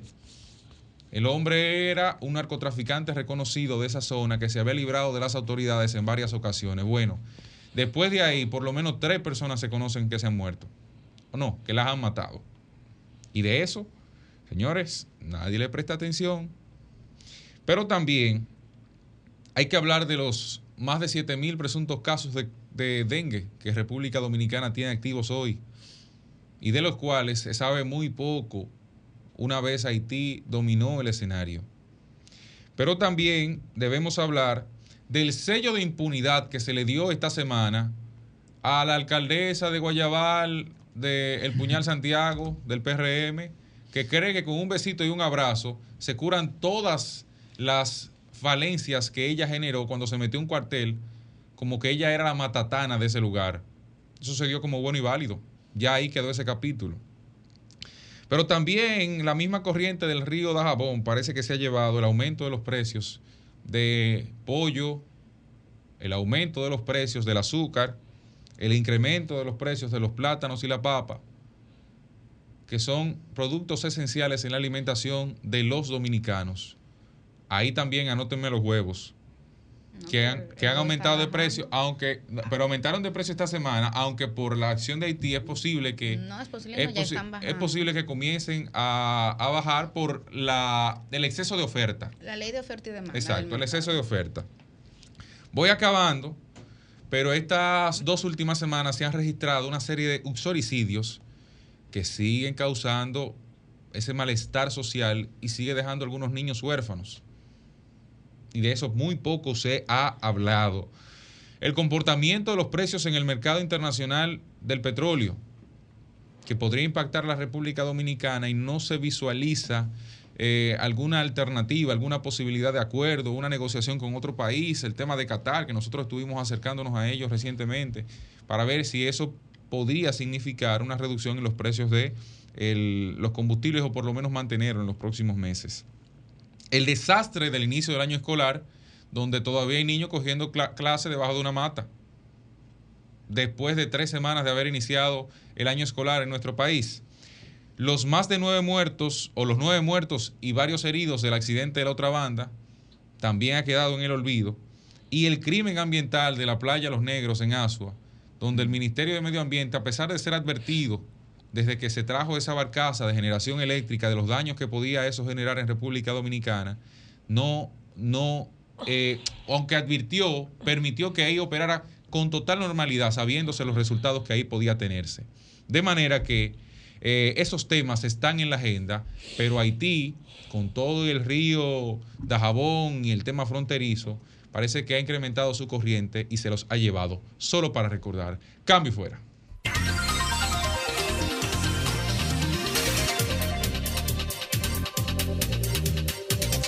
Bien, pues a las 8 y 20 de la mañana continuamos con esta ronda de comentarios. Muy buen día para Roselvis Vargas. Buenos días a nuestro coordinador Yuri Enrique, a la gente que está con nosotros desde las 7 de la mañana y a la gente pues que nos sintoniza a partir de este momento. Eh, miren, sin apoyar la opinión del oyente que nos llamó eh, pidiendo que se informara, que no solo opináramos, porque eh, bien que se le explicó que ciertamente pues este programa inició aportando informaciones de, de fuentes que están eh, pues directamente en el territorio, ¿no? Eh, con el alcalde, con Elianta Quintero, con la corresponsalía que hizo desde Dajabón, sí estamos informando. Y para agregar pues a ese segmento informativo, yo quiero leerles dos titulares que publica eh, en el día de hoy el periódico haitiano Le Novelis, ¿no? Para que estemos más informados de, cómo se está viviendo el asunto desde aquel lado. Oigan esto, uno de los titulares que trae el periódico haitiano Le Novelis de este sábado. Recauda, eso es, señores, para que nosotros veamos que no es nada más lo que se vive de este lado de la isla, sino cómo lo están tomando los haitianos y qué están haciendo en esta situación. Recaudación de fondos por parte de los ayuntamientos del sudeste para apoyar la construcción del canal haitiano en el río Masacre. Dice el primer párrafo de esta información, los ayuntamientos de los municipios del departamento sudeste lanzaron el viernes 15 de septiembre de 2023 una campaña de recaudación de fondos para apoyar la construcción del canal de riego sobre el río Masacre en Juana Méndez. El anuncio lo hizo el agente interino del ayuntamiento de la comuna de Yacmel, Marqui Quesa. Este último pide solidaridad nacional e invita a todos los ciudadanos a contribuir con esta iniciativa. Otra noticia en el periódico Le Novelis dice, canalización del río Masacre. GAR expresa su solidaridad con los agricultores de Juana Méndez. Eh, y el primer párrafo dice, en una conferencia de prensa este viernes 15 de septiembre de 2023, el grupo de apoyo a los retornados y refugiados, eso es GAR, expresó su solidaridad con los agricultores de Juana Méndez por la construcción del canal haitiano sobre el río Masacre, destinado a irrigar la llanura de Maribuá creo que así se pronuncia, pero ya ustedes están viendo eh, cómo muchas organizaciones eh, civiles importantes en Haití están trabajando eh, no solamente para apoyar la construcción del el canal, sino para recaudar fondos. Miren, quiero que veamos la opinión, yo sé que muchos de los oyentes que nos siguen hoy sábado, eh, pues son oyentes que escuchan la programación de Sol durante toda la semana. Eh, y habrán escuchado pues eh, a, Julio Martínez Pozo el día de, ayer, pero no, no, no, necesariamente todos pues lo siguen en Twitter. Julio respondía a una de las personas pues que sostiene que el despliegue militar tiene que ver con un aprovechamiento electoral, que esto se puede eh, resolver y que la vía conveniente es, como en efecto se está usando, le agrego yo, eh, la vía diplomática, pues eh, Julio respondió con este tweet o con este post en la cuenta de Eds que quiero compartir con ustedes. La vía diplomática debería ser la apropiada, pero en nuestras relaciones con Haití no ha funcionado porque nuestros vecinos nunca la han honrado. Si por lo menos tenemos una definición fronteriza, lamentablemente, dice Julio Martínez Pozo, fue el legado de una acción de fuerza de una dictadura, porque todas las iniciativas pacíficas fueron burladas. Ahora, señores, vamos a ver si el tiempo me da, porque quiero eh, pues destinar la mayor parte de mi, tiempo de hoy a compartir con ustedes lo que decía Joaquín Balaguer en 1927. Eh, esto se recoge en un artículo que publicó el día de ayer el periódico Listín Diario, eh, un artículo que originalmente fue publicado en el periódico La Información de Santiago en 1927, de la autoría de Joaquín Balaguer, titulado El imperialismo haitiano. Paso a leer el artículo de Joaquín Balaguer. Hay para la vida de nuestra entidad republicana un peligro más grave, que es la vecindad del imperialismo en la expansión, en la expansiva absorción pródiga en acechanzas del imperialismo angloamericano. Es menos alarmante para la salud de la República el soplo imperialista que nos llega desde Estados Unidos, que el oleaje arrollador del funesto mar de carbón que ruge como león encadenado en el circuito que opone a sus sueños de expansión la inmutabilidad legal de las fronteras. Hasta ahora solo nos ha preocupado el imperialismo angloamericano, pero el, imperialismo haitiano, irritante y ridículo, tenaz y pretencioso, conspira con mayor terquedad contra la subsistencia de nuestro edificio nacional, digno, sin duda, de la más sólida y firme arquitectura. Haití, como manifiestamente lo demuestran sus vinculaciones históricas con la patria dominicana, es una nación esencialmente imperialista. Todos los mandatarios de aquel país vecino han tenido y tienen todavía la obsesión de abatir la república con el acero de sus espadas imperiales. El sueño de la isla una e indivisible, es una pesadilla que ha acechado hondísimamente que ha echado hondísimamente raíces en el África tenebrosa de la conciencia nacional haitiana. Somos pueblos vecinos, pero no hermanos, decía Balaguer en este artículo del 27.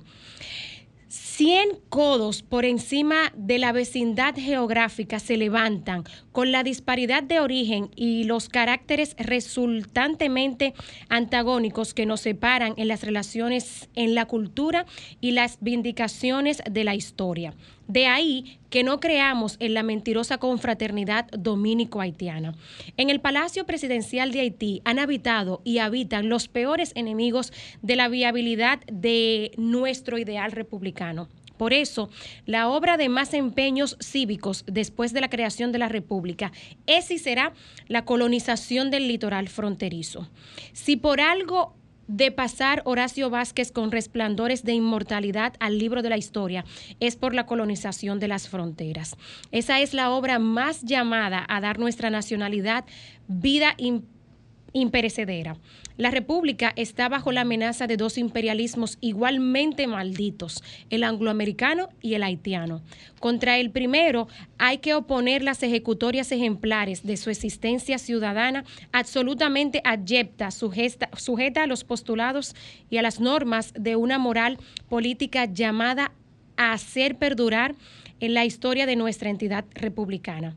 Pero contra el, pero contra el imperialismo haitiano, decía Balaguer, lo que necesitamos es realizar una completa y científica colonización del litoral fronterizo y establecer el servicio militar obligatorio para que cada ciudadano pueda ser un baluarte desde cuyas almenas se alce la bandera de la República, desplegada a todos los vientos por la grandeza del derecho armado. Yo no comparto todo lo que escribía Balaguer para ese entonces. Pero aquí lo dejo para refrescar, algunas situaciones que eran entonces y que todavía siguen vigentes.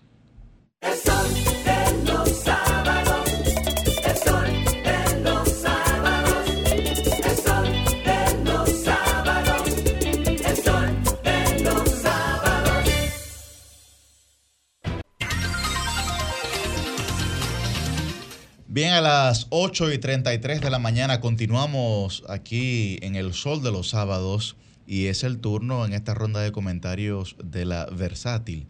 Muy buen día para Sucia Quinogotro. La licenciada, la, licenciada denunciando los males. Muchísimas gracias a toda la gente que nos quiere y nos prefiere y está pendiente de todo lo que ocurre en este Sol de los Sábados. Agradecer a toda la gente que se ha dado cita en esta temporada Woman Power de microteatro escrita eh, por mí, dirigida por Iván Mejía y donde tres obras de teatro están en escena. Eh, y pues agradecida de toda esa gente que ha ido a vernos en escena, que ha ido a vernos en el teatro. Estamos eh, hoy todavía en función, mañana y seguiremos hasta el 8 de octubre para que pues sigan yendo a disfrutar del el buen teatro dominicano. Dedicar el programa de hoy a mi querida hermana Sara Esther Aquinogotro, quien hoy cumple sus 25 primaveras, esa chiquita que le llevo yo unos cuantos años, solamente 10 nada más, y a quien le deseo las mayores bendiciones del mundo, porque pues es para mí una bendición de Dios, un regalo enorme. Me uno sucia esas felicitaciones para Sarita. Feliz cumpleaños, Sarita. Muchas bendiciones para ti hoy. Así siempre. es. Iniciar, antes de hablar del tema haitiano, quiero eh, hablar de un amplio programa de asfaltado y bacheo que se viene realizando en nuestro país y lo viene realizando el Ministerio de Obras Públicas y Comunicaciones y lo viene realizando en el municipio de Santo Domingo Este, así como también de construcción y reconstrucción de aceras, contenes e inbornales. El ministro del IGNE Ascensión ha estado eh, durante un amplio recorrido de supervisión de este programa y eh, pues ha estado supervisando las obras que se realizan y dijo que forman parte de los trabajos que por instrucciones del presidente Luis Abinader realiza este Ministerio de Obras Públicas y Comunicaciones a través del Viceministerio de Mantenimiento Vial en todo el país y que en el caso específico de Santo Domingo Este se tienen intervenciones en decenas de sectores. El viendo las supervisiones que eh, pues estaba realizando, viendo los trabajos que se estaban realizando, pudo ir a la urbanización Vista Hermosa, fue al sector Las Amapolas, fue al sector Laureña en las inmediaciones de las Américas y fue a diferentes puntos donde habían trabajos que los comunitarios y las juntas de vecinos venían pidiendo en algunas localidades por inclusive más de 20 años. Qué bueno que el municipio de Santo Domingo Este está viendo estas obras en construcción, viendo estas obras que se están realizando porque es un municipio que tiene muchas necesidades, donde hay una población importante que tiene pues una gran cantidad de personas que viven allí, que no siempre tienen la atención tan encima de ellos, de las autoridades, como los que viven en el polígono central, que viven en el centro de Naco, que viven en el centro de las avenidas más principales del país, que la Churchill, que la Lincoln demás, que a veces el centro de las políticas públicas, de las decisiones, de, de todo lo que se toma en el país, pues está siempre en las mismas vías de, de, nuestro, de nuestra ciudad capital. Entonces, qué bueno que se está prestando atención a Santo Domingo Este. De inmediato, quiero ahora hablar de este conflicto que se está presentando con Haití. Y hablar de este cierre que se ha presentado total, que se ha tomado esta decisión por parte de la presidencia de la República, por parte del gobierno dominicano del cierre total de la frontera, debido a este cierre total de la frontera por todas las vías aire, mar y Tierra, pues también ha acatado la decisión la Junta de Aviación Civil de la República Dominicana en virtud de las atribuciones que le otorga la ley, emitió una resolución 191-2023 suspendiendo las operaciones de carga y de pasajeros desde y hacia República eh, de Haití. Esto lo informó José Marte Piantini, presidente del organismo y responsable de establecer la política superior de aviación civil. Qué bueno que los organismos acataron rápidamente, porque una cosa es acatar y otra acatar rápido durante la sesión extraordinaria que tomaron como punto único la suspensión de las operaciones aéreas exclusivamente desde y hacia la República de Haití por motivo del cierre de la frontera tomando o considerando que el artículo 9 del Convenio de Aviación Civil Internacional o Convenio de Chicago establece que cada estado se reserva, se reserva el derecho en circunstancias excepcionales durante un periodo de emergencia como es este o en interés de la seguridad pública a restringir y prohibir temporalmente o con efecto inmediato los vuelos sobre su territorio, tomando así las acciones inmediatas durante esta decisión. Asimismo, acatando las decisiones del presidente de la República, la Dirección General de Aduanas suspendió las operaciones de entrada y salida de mercancías desde y hacia Haití a partir de las 6 de la mañana desde el viernes 15 de septiembre. Eduardo Sanz Lobatón Yayo, director de la entidad, dijo en sus redes sociales que la medida fue tomada en atención a las instrucciones del presidente Luis Abinader en relación al cierre de las fronteras de las oficinas en el de las fronteras con el vecino país y las oficinas es lo que quería decir y el personal de la Dirección General de Aduanas tomaron todas las medidas necesarias para asegurar el cumplimiento de la disposición. ¿Por qué? ¿Por qué ha ocurrido todo esto? Bueno, porque hay una insistencia de un grupo de ciudadanos haitianos, como todos hemos podido leer en la prensa, de seguir con esta obra de este, de este canal que ellos quieren realizar, sobre la que el gobierno dominicano afirma se viola un convenio internacional y un tratado de paz y amistad, y amistad perpetua y arbitraje de 1929. Desde principios de este mes, civiles haitianos reanudaron la construcción de un canal sobre el río Masacre, obra considerada por este gobierno dominicano como violatoria de este tratado de paz que establece que ninguno de los dos países puede consentir el desvío de los ríos transfronterizos.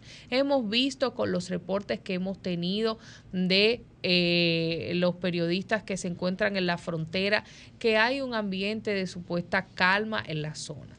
Hemos visto las decisiones que ha tomado el gobierno dominicano de eh, arengar eh, a las fuerzas del orden, de tenerlas ahí puestas, de tomar todas las medidas previsorias. Y consideramos que estas decisiones han sido correctas, han sido de prevenir. Sí, las vías diplomáticas se van a mantener, pero se van a mantener tomando las previsiones necesarias, señores, porque a nosotros no nos pueden agarrar en este conflicto asando batata. Y para ir finalizando, quiero decir que en esta 78 Asamblea General de las Naciones Unidas que se avecina, donde el presidente Luis Abinader va a tener la oportunidad de hablar y de hablar sobre el conflicto que tenemos con Haití. Tiene una oportunidad de oro y tiene la República Dominicana que apoyar y dar un espaldarazo al presidente de la República en este momento crucial. ¿eh? No es que vamos a abandonar las vías diplomáticas ni, ni nada por el estilo, no. Es mantener las vías diplomáticas firmes, pero con un backup con un plan ahí a cuarta chuleta, como dice el tigueraje, para cualquier cosa que se presente, es es ser sabios, es ser astutos, es ser sagaces y estar preparados para cualquier contingencia que se pueda presentar. Como hemos dicho a lo largo de este programa y hemos escuchado a lo largo de lo que ha dicho la audiencia, que es muy inteligente. Si el presidente se hubiese quedado, señores, achochao, sin tomar las medidas del lugar, aquí estuviéramos todos criticándolo y diciendo que no hizo lo que tenía que hacer. Entonces, estemos claros con que se tomaron las medidas que se tenían que tomar, no es irse a lo extremo, no es incitar tampoco a lo malo, pero es estar preparados por si lo malo llega a pasar.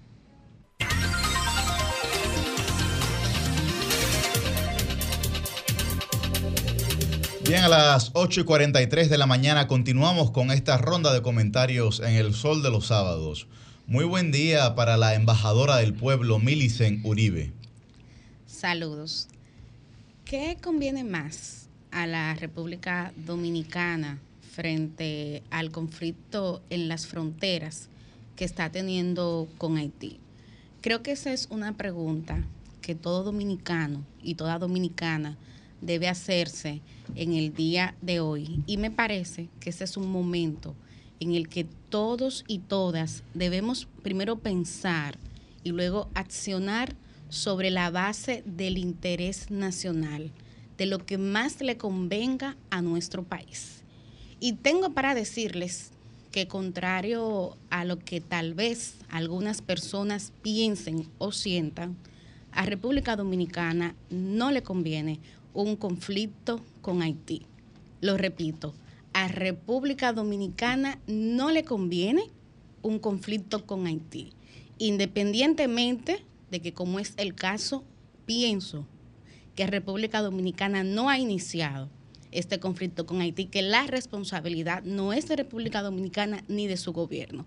Pero aún así, me parece que la respuesta tiene que partir desde esa premisa que lo más importante tiene que ser evitar literalmente que la sangre llegue al río. Y en ese sentido, creo que es importante aplicar aquí un principio que se usa mucho en criminalística, de es para tú determinar la autoría de un crimen, de un delito, saber a quién le beneficia. Pues miren, no es a la República Dominicana. Por el contrario, es a la contraparte haitiana. Y miren lo que les voy a decir el principal beneficiario de esta crisis entre República Dominicana y Haití está siendo el gobierno haitiano. El gobierno haitiano. Parte de lo que he hecho en estos días es consultar a colegas periodistas de Haití. Le he preguntado un poco cuál es el pensar de la opinión pública allá. Y ha pasado de un gobierno que no tenía ningún respaldo, un gobierno endeble, un gobierno que ahora, cuando recientemente se iniciaba el año escolar en Haití, el primer ministro no pudo ni siquiera dejarlo inaugurado, hubo que sacarlo en un avión de emergencia, porque el nivel de impopularidad de esa gestión es tremendo. Sin embargo, ahora, adivinen qué, ahora Haití ha cerrado filas de manera mayoritaria respaldando el accionar de su primer ministro. Y aquí voy porque creo que nosotros no podemos caer en provocaciones. No podemos caer, estimados oyentes, en un gancho. Hay que evitarlo a toda costa. Y, parte de lo que a mí me ha llamado la atención, y creo que estos debates siempre son interesantes para poner perspectivas y actores nuevos en, la palestra, exponerlo, porque a veces se quedan en una comodidad que para mí es injusta, es ver que en un primer momento el gobierno haitiano, a través de, de la vocería dominicana, se estableció que no tenía ninguna responsabilidad en, la, en el reinicio de la construcción de esa obra que ustedes saben se había eh, tratado de hacer en el pasado. Sin embargo, el gobierno haitiano no ha detenido la obra y tampoco ha sancionado a quienes están detrás de ella. República Dominicana sí lo hizo. El presidente Luis Abinader identificó quienes en, son de manera inicial esas nueve personas, pero el gobierno haitiano no lo ha hecho. Y mucho se ha dicho ah, que Haití no está en la capacidad, que el gobierno no está en la capacidad, pero no es que el gobierno haitiano no tiene oficiales policiales. Sin embargo, ustedes son testigos de que le preguntaba a nuestra colega Elianta Quintero si había presencia de policías en la zona. Ella decía que no, que hay efectivos del Ministerio de Medio Ambiente de Haití. Entonces, algo, algo pudiera ser, así sea simbólico, el gobierno haitiano para por lo menos impedir que la obra siga y poder retomar lo que para mí es la vía adecuada, que es el diálogo. Sin embargo, no lo ha hecho. Y yo creo que en el debate siempre hay que separar lo que es la élite haitiana del pueblo haitiano. Pero yo sí quiero señalar que creo que aquí hay una responsabilidad de una clase política y económica haitiana que ha sido irresponsable y que en este conflicto, en este conflicto, está sacrificando otra vez a su pueblo, que es un pueblo que no va a tener acceso en estos días, mientras la frontera esté cerrada, a alimentos, a bienes que son de consumo básico. ¿Por qué? Porque primero hay un interés económico detrás de la construcción de esa obra y luego hay un interés político que no sé si estuvo en un primer momento, pero que ahora se está cosechando. Y era un poco lo que lo decía. Ahora bien, ¿qué nos corresponde como dominicanas y dominicanas? ¿Qué es lo que tenemos que hacer? Miren, yo creo que hay que estar claro de que República Dominicana es quien tiene más que perder. Nosotros tenemos un sector agropecuario que vende en la zona fronteriza que hay que resguardar. Y, yo he visto datos, por ejemplo, hablaba en estos días la Asociación de Productores Agropecuarios, la ADA, decía que vende 30 millones de huevos al mes solamente al mercado haitiano. Por otro lado, veía que inmediatamente se anunció el cierre de la frontera, Aerodón decía, eso implica que habrá 500 asientos diarios que no vamos a poder operar. Nosotros tenemos comerciantes, tenemos un sector turístico para el cual la paz, la estabilidad económica y social es vital, con una meta de llegar este año a los 10 millones. Vamos muy bien, pero ¿qué implicación puede tener en la imagen del país este conflicto? Tenemos una economía que hay que dinamizar, porque en el primer semestre crecimos apenas un 1.4%. Y mientras la proyección de crecimiento para este año inició en un 5% del PIB, ya las autoridades están hablando de un 3 y de un 3.5.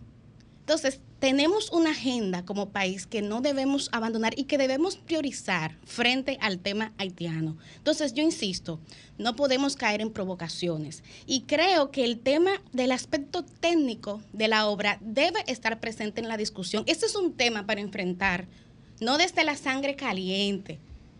Oigan esto, no desde el aspaviento. Creo que lo que debe primar en el debate es el aspecto técnico, el aspecto jurídico y sí, ese principio de solidaridad que siempre ha caracterizado al pueblo dominicano frente al pueblo haitiano, porque aquí también hay que diferenciar lo que es un grupito de dominicanos frente al pueblo que es un pueblo solidario y que lo ha sido de manera histórica frente a Haití. Entonces, voy cerrando este comentario señalando justamente el aspecto técnico porque me llama la atención y me preocupa que es el que más ha estado ausente en este debate. Aquí, por ejemplo, hay una nota que publica hoy el Hoy, el periódico Hoy la pueden buscar, que trae el testimonio de algunos ambientalistas que a mí me merecen todo el respeto. Por ejemplo, el caso de Luis Carvajal y de Gilberto Reynoso. Luis Carvajal es el presidente de la Comisión Ambiental de la OAS y Gilberto Reynoso, el director ejecutivo del Gabinete del Agua. ¿Y qué dicen ellos? Bueno, dicen que la construcción del canal implicaría mudar el río y que eso tendría un impacto catastrófico sobre Laguna Saladilla y sobre los humedales del río Salcedo y sobre Montecristi. Dicen que sí, que va a impactar de manera negativa a productores dominicanos, pero también a productores haitianos. De modo que ese es un elemento que yo creo hay que tener en cuenta. Y cierro señalando, cierro señalando que hay que ser inteligente, no hay que dejarse provocar. E insisto, a República Dominicana le conviene la paz. Ahora bien, he escuchado mucho, y yo justamente esta semana entrevistaba al representante de Naciones Unidas aquí, que se habla mucho del diálogo. Hay que reconocer que un diálogo con Haití no es garantía de nada, porque estamos, tenemos como contraparte a un gobierno que carece de la capacidad necesaria para implementar lo que en un diálogo se decida. Por eso creo que el papel que tienen que tener esos países de la mal llamada comunidad internacional, yo estoy de acuerdo con Eliades, Yuri, que hablar de, comunidad es eh, un poco incorrecto, es justamente servir de interlocutores, propiciar el escenario para que República Dominicana y Haití se vuelvan a sentar en la mesa de las negociaciones. Pero cierro este comentario señalando, nueva vez, nos conviene la paz, nos conviene el diálogo. Ahora bien, no caigamos en gancho, no le demos carne para sus cañones. Cambio y fuera.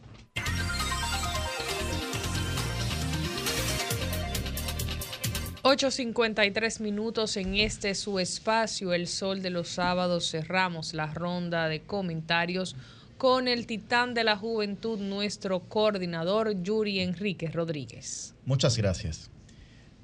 Si alguna satisfacción puedo tener yo en la vida, es ser un político que no miente, ni que dice una cosa por otra.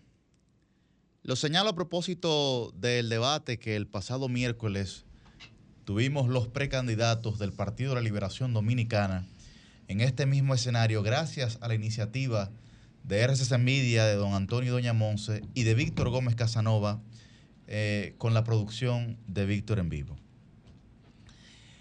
Hay mucha gente que puede disentir, inclusive oponerse a los planteamientos que cualquier individuo en una sociedad pueda realizar, ya sea político o no académico, eclesiástico, empresario o un ciudadano común y corriente. Ahora bien, creo que hay mucha sensatez en poder decirle a la gente lo que un político realmente piensa sobre un tema determinado sobre el cual ha sido cuestionado.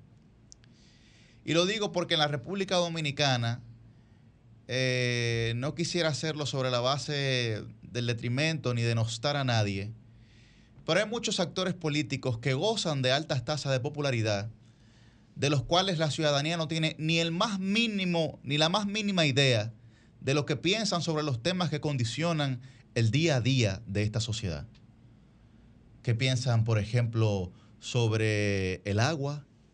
¿Qué piensan, por ejemplo, sobre el medio ambiente?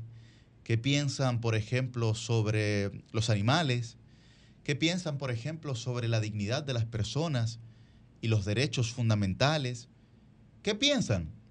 Porque al final, eh, eh, en nuestro país existen dos tipos de problemas. Hay problemas coyunturales y hay problemas estructurales. Y muchos políticos se, se, dedican a la resolución de problemas coyunturales porque tienen una solución estética. Es decir, no requieren de sustancia, son como un caparazón vacío. Mientras que hay una nueva generación de políticos, y siempre yo creo que los ha habido, aunque en menor medida, que está comprometida en trabajar por buscar soluciones a los problemas estructurales de esta sociedad. Por lo que yo creo que nosotros no podemos pretender que al ignorar temas tan fundamentales en nuestro país, encontraremos soluciones o esos temas al ser ignorados desaparecerán. Como por ejemplo, el tema de las tres causales. Mucha gente dice, Yuri, hay temas que podrían tener mayor preponderancia que ese en la cotidianidad de la gente, como el poder adquisitivo, por ejemplo, ciertamente. Ahora bien, nosotros que encabezamos la tasa de embarazo en adolescentes en América Latina y el Caribe, estamos también condicionando en su poder adquisitivo a muchas mujeres, sobre todo a las más pobres, porque las estamos condenando al círculo vicioso de la pobreza, por ejemplo. Ahora bien, como yo mencioné en ese debate, la candidatura de Yuri Enrique a diputado es una candidatura que es una representación genuina de la moderación y el diálogo. Y como hombre de fe, pero también de, de ciencia, siempre intento ofrecer garantías a todos los sectores de la sociedad. Ofrecer garantías a las mujeres porque hay que respetar su dignidad. Y no solamente por eso, porque la evidencia lo demuestra. La Oficina Nacional de Estadística señalaba que en el año 2022 se efectuaron más de 11.700 abortos en la República Dominicana. Y de esos, más de la mitad fueron efectuados por jóvenes entre los 15 y 24 años. Una cifra alarmante. Ahora bien, para aquellas personas que ven su fe desafiada con el tema de las tres causales, yo propongo la creación del Instituto Nacional de Diagnóstico Materno, en donde solamente a través de la evidencia científica y de diagnósticos irrefutables, primero las mujeres puedan tomar una decisión, pero que además esa gente, insisto, que ve su fe desafiada por las tres causales, sepa, sepa que solamente a través de la certificación estrictamente médica se podrá llevar a cabo la interrupción del embarazo por las tres causales. Y yo quiero introducir aquí, quiero introducir una pieza al debate que yo creo que nosotros también tenemos que comenzar a debatir, y es que la tercera causal, eh, por ejemplo, que es la más debatida, eh, y Millicent y Susi saben también que es el tema de la causal de la violación, en donde, digamos, se presentan los mayores esquemas de discusión, ¿no? En diversos puntos, tanto científicos, éticos, etcétera. Ah, pero aquí hay algo que la gente no ha mencionado, señores. Y es que, eh, claro, a mí no me gusta utilizar los adjetivos calificativos, pero cuando una gente dice, usted lo que es un defensor eh, del asesinato, usted le puede decir, bueno, pero usted lo es un defensor de un violador. Usted lo que es un defensor de los derechos de un violador. ¿Por qué? Porque eh, cuando una persona viola a una mujer y cumple condena en prisión, se ve privado de libertad y la mujer tiene la criatura, ah, bueno, vaya sorpresa. Ese violador, cuando cumple su condena privativa de libertad, tiene derechos biológicos sobre la criatura que ha sido producto de una violación. Entonces, ¿quién se atrevería aquí a que el violador de su hija, el violador de su hermana, de su prima, de su tía, de su madre, eh, tenga derechos sobre la criatura que es producto de una violación? Porque legalmente tiene las condiciones para poder llevárselo, aunque sea un fin de semana, para su casa. Y yo no estoy hablando de las condiciones socioeconómicas del violador, para no estigmatizarlo.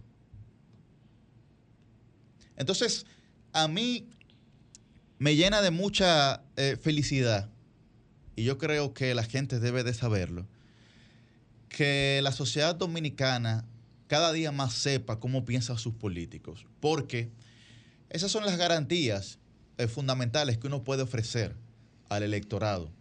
Y insisto, creo, creo que nosotros tenemos que comenzar a fomentar desde la política una cultura del diálogo, en donde la gente pueda comenzar a comprender por qué alguien toma una postura o una posición en cuanto a un tema, a pesar de que usted no lo comparta. Finalmente, con el tema de Haití, yo creo que hemos sido reiterativos en las posiciones que cada uno ha defendido en el día de hoy. Ahora bien, yo insisto, la República Dominicana no está preparada para una campaña articulada por parte de la comunidad internacional en la que coloque a Haití como la víctima del conflicto que hoy se está desarrollando en la frontera dominicana. No estamos preparados. Es verdad que quien más ha hecho por Haití ha sido la República Dominicana, nadie más. Es verdad que cuando el expresidente Leonel Fernández alzó la voz ¿eh? y asumió la responsabilidad y el liderazgo dentro de la comunidad internacional por el tema haitiano, cuando se vio en su momento más lúgubre por el, eh, por el terremoto, es verdad que fue eh, prácticamente, prácticamente recibido en Haití como si fuera un terrorista porque está vivo de casualidad ante esa actuación.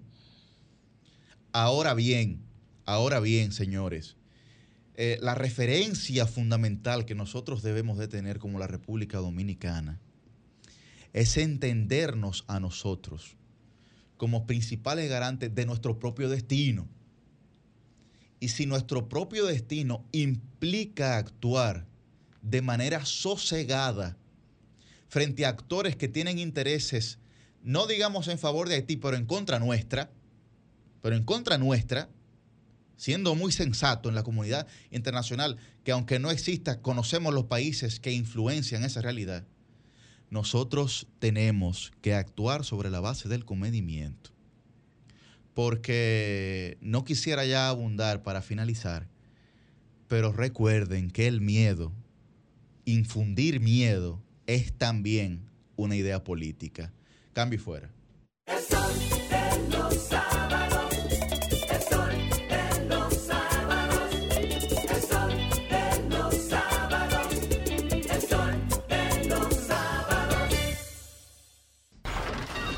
Comunícate 809 540 165 1833 610-1065 desde los Estados Unidos. Sol 106.5, la más interactiva. Eh, coño, ¿qué tal la José Soler? Gracias, Yuri. Buen día, su... Buen día, su nombre es... Buenos días, déjame apagar el radio. Adelante. Eh, a veces yo digo eh, al gobierno y a sus representantes y, y políticos del gobierno que dicen que la oposición politiza mucho todo lo que tiene que ver con, con lo que está pasando con Haití y, y, y estas situaciones. Pero yo me hago una pregunta, ¿habrá un partido en la oposición que haya politizado más los asuntos de, de, soberanía y, y, de problemas que no tienen que ver con el gobierno que el PRM, la oposición, o, a ellos se les olvida que ellos dijeron que, que, el, que el coronavirus lo trajo el PLD. A ellos se les olvida que, que mientras Danilo... ¿Eh? Me acuerdo de Josefa, sí. Ah, pues, eh, cuando, cuando, cuando, habla ah, Talvia, eso es otra cosa. a ellos se les olvida que cuando, cuando el coronavirus eh, y los, los días que habían que la, el confinamiento era era político y era era que quería que Danilo quería hacer no quería que la gente saliera a, a, hacer política. O sea señores hay que ver cómo usted se comportó en, en una situación Sin embargo, los líderes de ahora, Leonel Fernández no está diciendo, eh, está apoyando al gobierno y dice que está de acuerdo que la soberanía hay que mantener, independientemente de que haya cosas que le critiquen. A este- a este- mañana fuera no. Eh, eh, eh, la- el, el gobierno tiene que revisarse antes de decir cuánto eh, que, que, lo, que los, los demás politizan. Bien, muchas el gracias. PLD también respaldó, Muchas gracias. una rueda de prensa. Así es. Así es. medidas. Así es. Buen día, su nombre y de dónde. La primera rueda de prensa del PRD fue para mí la posición más sensata que de cualquier organización política. Sí, aló, buenos días. Buen día, su nombre y de O dónde sea, de está al aire. institucional me refiero. Clau- Claudio de Sánchez La Fe. Adelante, Claudio. Oigan bien, nosotros los dominicanos somos muy subjetivos cuando analizamos ese caso de Haití y la frontera. ¿Por qué? Porque que los dos países tenemos culpa. Hay una corrupción muy fuerte, de parte y parte, tanto los dominicanos como de los haitianos. Entonces nosotros subestimamos a los haitianos pobres. eh. Ahí hay unos haitianos que tienen más cuarto que el carajo, que están dispuestos a, a recuperar la frontera. Porque aquí hay una mafia, hay un negocio ahí. Eso es lo que está pasando en la frontera y no se dice con esa claridad meridiana, solamente que Haití quiere. Ahora mismo nosotros estamos cuidando a los haitianos haciendo, haciendo el canal, por ejemplo, y, y no nos damos cuenta de manera sutil. Nosotros no hacemos nada en la frontera si ellos están construyendo eso. Ahí está su llamada. Muchas gracias. Buen día, su nombre y de dónde está al aire. Sí, sí, buenas, te hablo de la romana. Adelante, la romana. Sí, mira, hermano, y buenos días a todos en el panel. Buen Mire, día. Ese problema de Haití, cuando yo escucho la oposición, y no soy de ningún partido político, mi nombre es Deli de la Cruz, no soy de ningún partido político, pero cuando o, la oposición dice que ese problema de- debió haberse resuelto, óyeme, pero tienen unos cojones porque ustedes tuvieron 20 años y no resolvieron ese problema, hay, haitianos. Porque, eh, porque tratar con Haití es, es que tú no sabes con quién tú estás tratando, porque ahí nunca ha habido un gobierno, eh, eh, eh, ¿qué te digo? Un gobierno que, que implante la autoridad a la hora de Ha actuar. tenido sus momentos. Ese, ese es una. Otra, ¿tú sabes por, por qué la comunidad internacional no ha actuado? Porque ese río no es un pedacito de petróleo. Ay, ay, ay. Ese río hubiese sido un pedacito de petróleo. Hace rato en Haití hubieran implementado, eh, eh, ¿qué te digo? Eh, autoridad y hubiesen hecho la cosa. Con, pero como no es un pedacito de petróleo, eh, la comunidad internacional no le importa eso. ¿Qué le importa a Haití a la comunidad internacional? Eso es lo que pasa. Lo decía la gente de Rusia y Ucrania, no RD y Haití. Buen día, su nombre y de dónde está al aire. Sí, buen día. ¿Cómo se sienten, amigo mío? Muy bien. La pregunta que hay que dejar en el aire, ¿puede ser un conflicto tan complicado cuando el ministro de las Fuerzas Armadas y el presidente de la República dejan solo el país?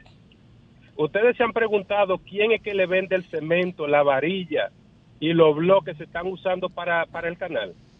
Hagan esa pregunta para que ustedes vean a ver la simulación del gobierno. Eso pasa por aduana. Eso pasa por aduana y ellos saben todo eso. Entonces ahora vienen con esa, con, con estas cosas. Es, es, ese, ese canal, el gobierno tenía todos los conocimientos del mundo anterior, pero ahora como ahora como está en, como está en caída libre, entonces sale con esta con esta cosa que no van a hacer nada tampoco, no van a hacer nada. Bien, muchas gracias por su llamada. Buen día, su nombre y de dónde está al aire. Santo Domingo. Mira, una de las cuestiones eh, que siempre se, se argumenta es, uno, la comunidad internacional. La comunidad internacional tiene sus intereses. Como decía alguien eh, hace un ratico ahí en la emisora, la comunidad internacional son un grupo de países y ese grupo de países tiene sus intereses. Los políticos dominicanos tienen sus intereses. La, las- la Armada siempre ha estado en la frontera y el país está lleno. Los comerciantes son los que contratan y hacen todos sus asuntos. Mira, comerciantes, eh, gobernantes, armada, poli- eh, comunidad internacional. Al final, el pueblo que va a tener que salir.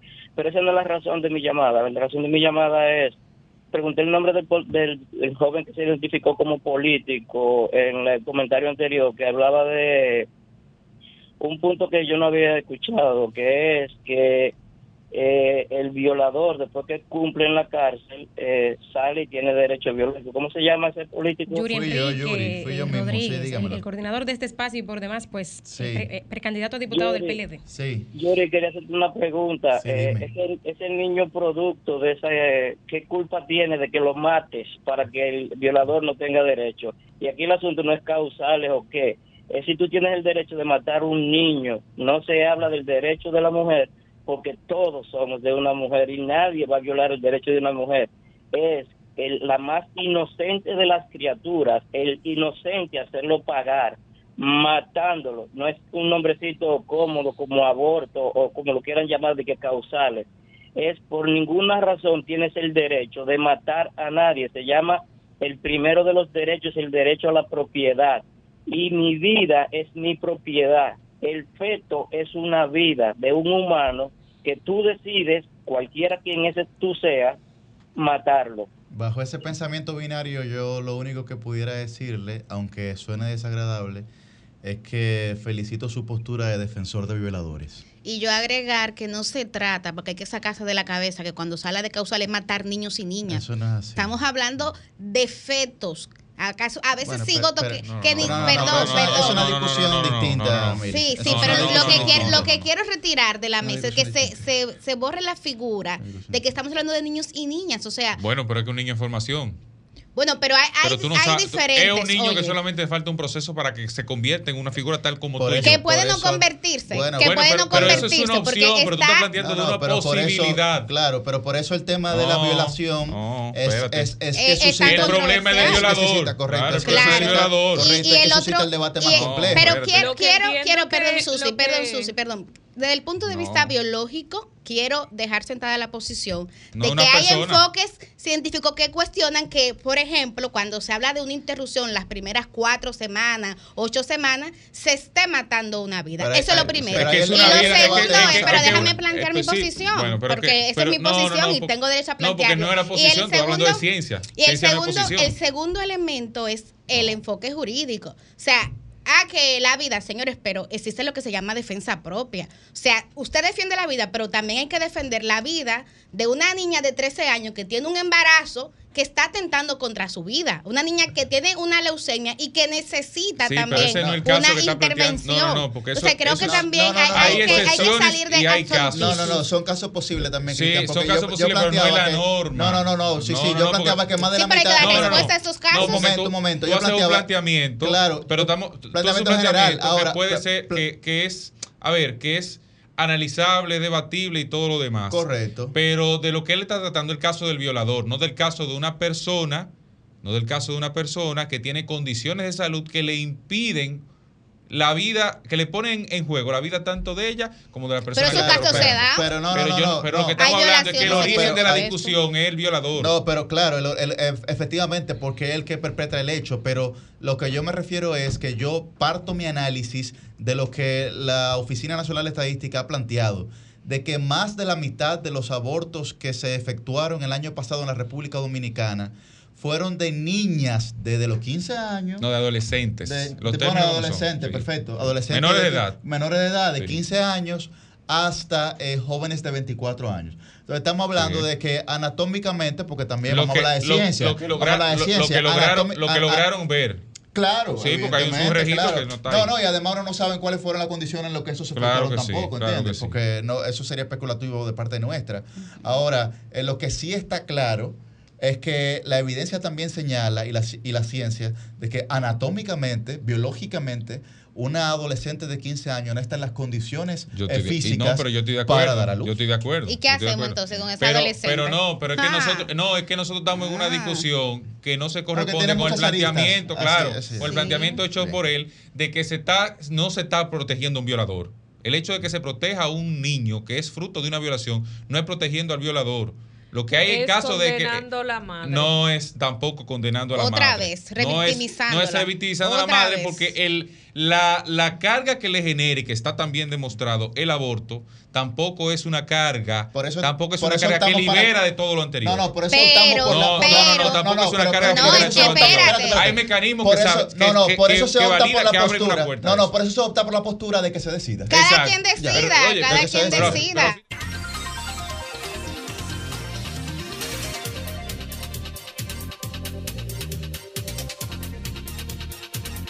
Bueno, pues nosotros a, la- a, la- a las 9 y 21 de la mañana tenemos con nosotros a nuestra en- eh, entrevistada eh, estelar, nuestra entrevista estelar. Eh, con nosotros está hoy Taira Vargas, que es socióloga. A propósito del tema en Y cuestión. bueno, viene a hablar con nosotros sobre la niñez y el embarazo en adolescentes, ¿no? Que es eh, parte, digamos, de lo que de lo que suscitaba el debate que teníamos previamente. Buen Antes, día, Taira. antes de, de recibirla, eh, con el aplauso que se merece, mandar un saludo a Omar Fernández, que está en sintonía con este Como sol de los sábados. Saludo un a- saludo, a Omar. Ahora sí, un aplauso para Tajira. Gracias, una aclaración. Soy antropóloga, no socióloga. Antropóloga. Bueno, Buenísimo eh, para los fines, ¿no? Porque, sí, ¿verdad? El sí, estudio sí. eh, eh, antropológico, eh, porque hay que decir también que nos faltó mencionar dentro del tema que vamos a tratar la, la deserción escolar y, y su relación con los embarazos en adolescentes, ¿no? Cristian, tú tenías una pregunta. Sí, no, de entrada iba, bueno, ya había una discusión que antecedía un poco el Que debate. la pista. Bueno, pero que ya se posicione no- sobre Sí, eso. que no tiene, que no tiene, digamos que el vínculo total al tema, o sea, el tema es un poco más amplio que vamos a abordar ahora, pero que permite hacer un introito sobre el tema, sobre, sobre lo que ahora discutimos. Y la, la pregunta con la que me gustaría iniciar es, partiendo de la sociedad dominicana de hoy, 2023, ¿está la República Dominicana en condiciones, desde su óptica, de, que se apruebe las tres causales, de que haya a partir de ahí una correcta utilización de ese recurso legal para la aplicación en casos, en los casos que ya se plantea? Es una necesidad. ¿Por qué es una necesidad? Porque República Dominicana es uno de los países con la más alta tasa de mortalidad materna en la región y parte de las causas, una de las causas de la mortalidad materna son los abortos eh, provocados. El aborto existe en la República Dominicana y ha existido siempre, a pesar de estar prohibido.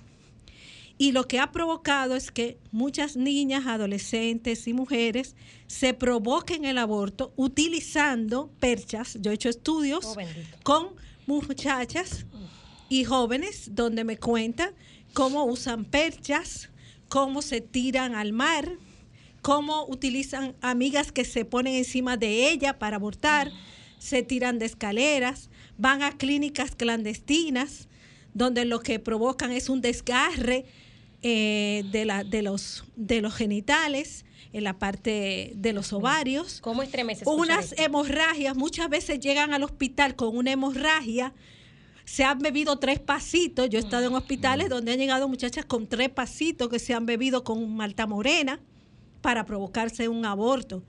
Y a veces los médicos no quieren atenderla porque saben que fue un aborto, un aborto provocado porque el país lo tiene prohibido. ¿Qué pasa con esa muchacha cuando llega a un hospital eh, sangrando porque se provocó el aborto?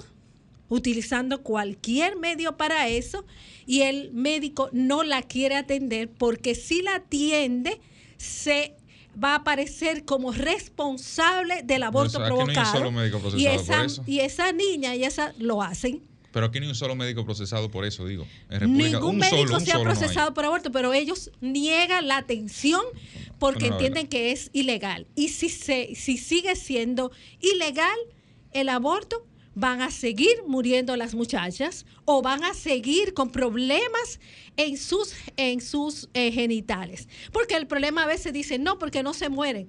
No, muchas no se mueren, pero ¿cómo quedan? ¿Cuáles son las consecuencias y los efectos en su salud a partir de ahí? ¿Qué va a pasar con sus condiciones de salud? Después tienen otro embarazo y qué pasa con ese otro embarazo, ¿no? Y el tema de las violaciones. Cantidad de niñas, adolescentes son violadas y como nadie lo sabe, no se trata, ellas se pueden provocar un aborto de manera casera y no pasa nada, ¿no? O son violadas, quedan embarazadas, van al hospital y tienen, eh, nace el bebé y no lo quieren y lo regalan. O hacen transacciones económicas. Yo hice estudios en hospitales el año pasado y hacen transacciones económicas para vender a ese bebé porque no lo quieren o no lo quieren lactar. En estos días, haciendo un estudio, entrevisté a una adolescente eh, madre que se niega a lactarlo porque rechaza a ese bebé porque es fruto de una violación. Entonces, hay un montón de situaciones que pasan en la realidad social dominicana, sobre todo en los estratos pobres donde la gente no puede pagar una clínica, porque en los estratos medios y altos se paga para hacer el aborto en las mismas clínicas o mandan a la muchacha afuera, a Estados Unidos, a cualquier otro país donde esté eh, legalizado el aborto para que le hagan la intervención. Pero las pobres no pueden hacer eso. Las pobres, ¿qué hacen? Beberse los té, provocárselos con percha, usan hasta cuchillos, uch- usan hasta tijeras, todo objeto punzante con el que ella entienda que puede producir un desgarramiento y así la criatura, eh, el feto pueda eh, eh, salir. O lo tiran por una letrina. Entonces, eso queremos que siga. Queremos que continúen esas condiciones de las muchachas, las mujeres pobres. Queremos que siga la normalización de la violación y que se mantenga en silencio mientras las culpables son ellas, las adolescentes, por haberse provocado un aborto, porque no quieren una criatura de un violador, o una muchacha que yo entrevisté de clase media que se iba a casar y el novio días antes la invita a salir y se va con tres amigos y la violan en un hotel entre los cuatro y él se iba a casar con ella y queda embarazada y ella me dice, no, yo aborté porque yo no sabía, primero, quién fue el padre de esa criatura y yo no iba a tener una criatura de unos violadores. Tajira. So- ¿Sometió a la justicia a esa No, joven? Claro que no. Yo, yo quiero quedarme justamente ahí, porque en el debate que teníamos antes de recibirte formalmente, eh, yo quería agotar un último turno para hablar un poco del lado humano, porque aquí tú tienes a hombre diciendo no a la mujer violada que para, que no pasa nada, que si le No, hacemos un aquí- aborto, está haciendo- que si le está hacemos un eso. aborto, eso sería un drama por el aborto. Aquí pero está diciendo yo eso. quisiera que a propósito de tus investigaciones, porque eh, Taira practica la observación no participante, entonces ella, va al terreno y habla con esas chicas. O sea, el drama, Tajira, de las adolescentes, de las niñas, porque sí, hay que hablar de niñas también, y de las mujeres violadas. Y lo que implica para ellas una obligación a tener que parir un producto de esa violación que es un trauma y que marca la vida de una mujer. Porque aquí mis compañeras de panel podrán decir lo que implica para una de nosotras cuando un hombre nos pone la mano y que nosotras no queremos. Entonces, ¿qué implicaría entonces en el caso de que haya un embarazo y haya una violación sexual? Mira, eh, primero el tema de la violación sexual es un trauma muy grande para las niñas y para las adolescentes. Y muchas veces no quieren hablar del tema. Y cuando tú le preguntas por qué tú eres madre o por qué tienes ese embarazo, eh, el silencio, llorar, no quieren hablar. No quieren contar lo que pasó. Cuando se abran a contar lo que pasó, eh, muchas veces ellas mismas se culpabilizan porque no cuentan con un proceso educativo que le haya ofrecido herramientas para entender que ellas no son culpables de violaciones. Nuestra sociedad, nuestra cultura nos convierte a nosotras en culpables de todo. Nosotras somos culpables de las violaciones porque provocamos, porque nos pusimos unos pantaloncitos cortos, porque nos pusimos una ropa eh, provocativa. Y el tema de las violaciones es tan fuerte que yo en los últimos años, en los últimos 20 años, la mayoría de las adolescentes y de las niñas que entrevisto y que le hago historia de vida han sufrido violaciones. Wow, eso es terrible. Y de gente de la familia, de la familia, de hermanos, de tíos, de primos, de padres, padrastros y de personas cercanas. No es una niña que anda caminando por la calle y aparece un hombre y la secuestra y la viola. No, la violación está en el escenario familiar y la explotación sexual, que ese es otro punto también que hay que destacar. O sea, hay niñas y adolescentes que son vendidas por la familia o les sacan beneficios y las ponen a tener sexo con vecinos. Hubo una muchacha que me contaba cómo su tía, ella con nueve años, la amarraba y ponía a vecinos a violarla y a sacar mío. dinero de Pero eso. Dios mío, señor. y todo Imagínate una muchacha Dominicana. que amarrada la están violando hombres porque le están sacando beneficio y queda embarazada de esos hombres. ¿Qué va a pasar con ella? Y muchas, incluso en el estudio de trata, yo entrevisté mujeres que se habían ido fuera porque habían sido violadas, porque habían quedado embarazadas y dejaron sus hijos y se fueron. Dios mío. Incluso cuando entrevisto a los hijos, me dicen, yo no sé de mi madre, yo no sé por qué se fue, yo no sé por qué nos abandonó, porque la idea que le dan es, ella te abandonó, no te cuentan la historia de qué fue lo que le pasó a tu madre y por qué se fue y decidió dejarte.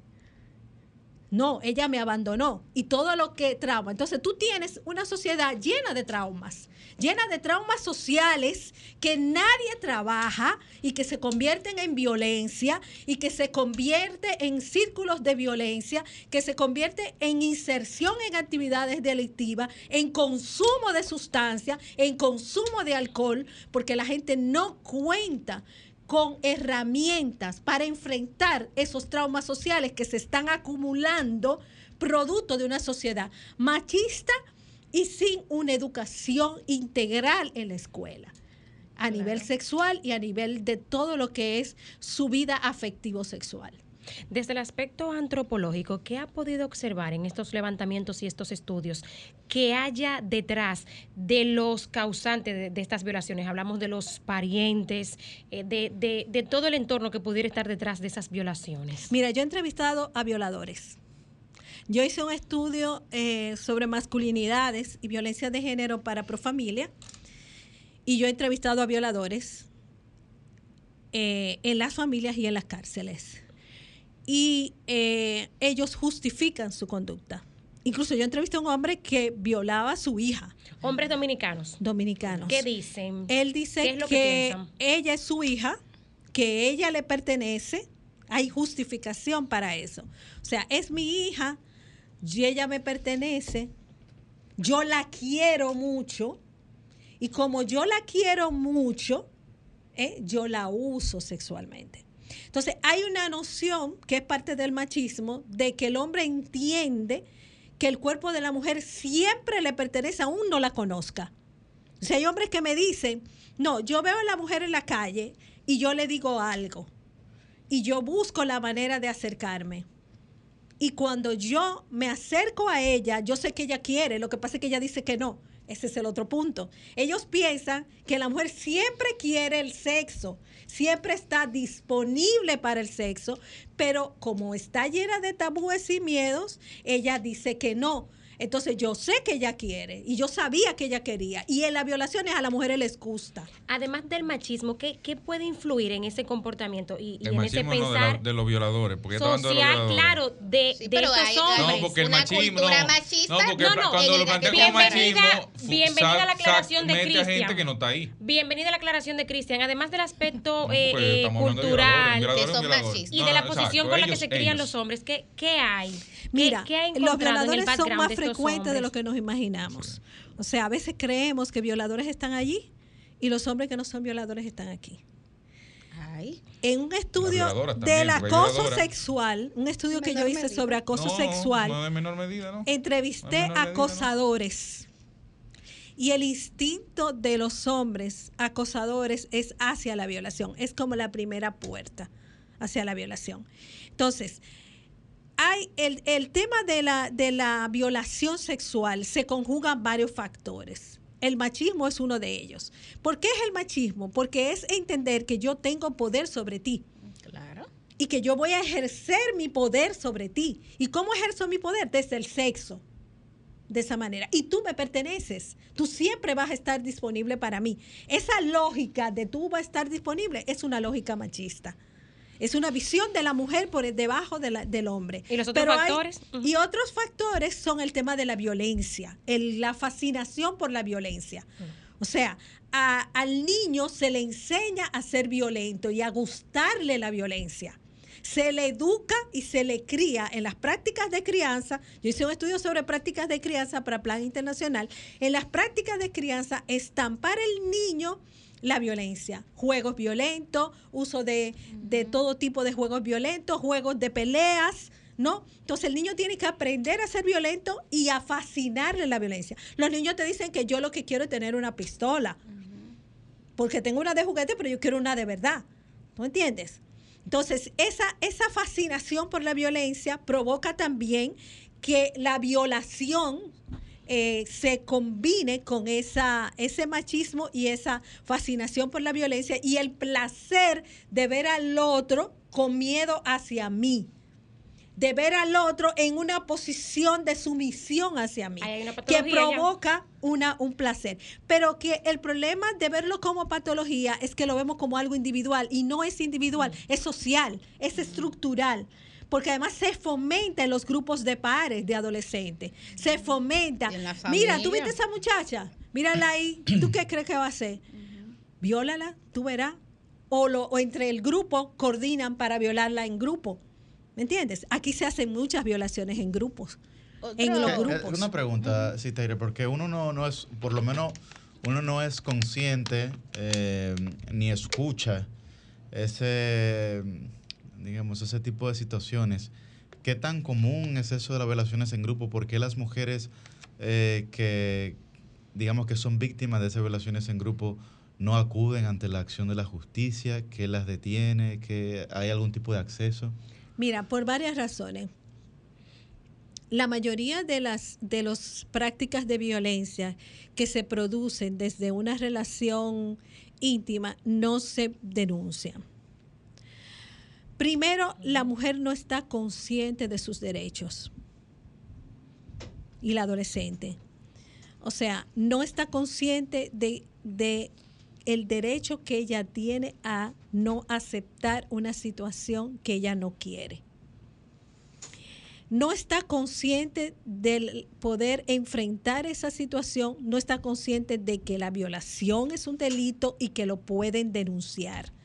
No están conscientes de ello porque justifican la violación y se autoculpabilizan ante una situación de violación.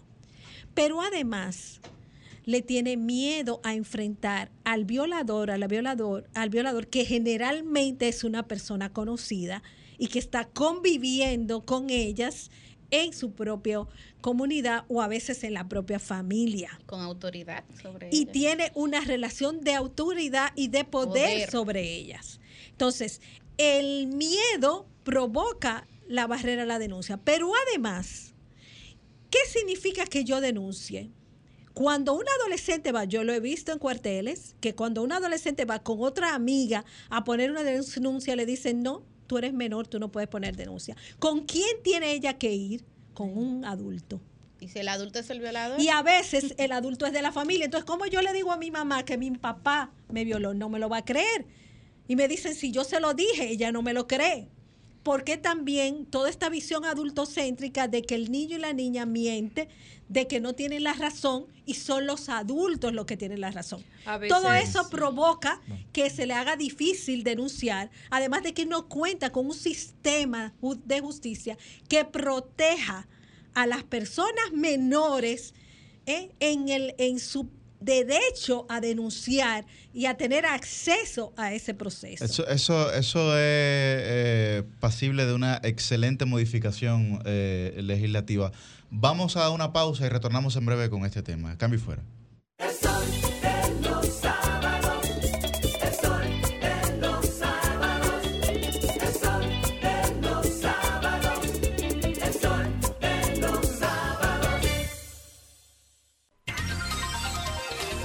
Bien, a las 9 y 46 de la mañana estamos de vuelta con el Sol de los Sábados, que ha tenido un debate excepcional detrás de cámaras.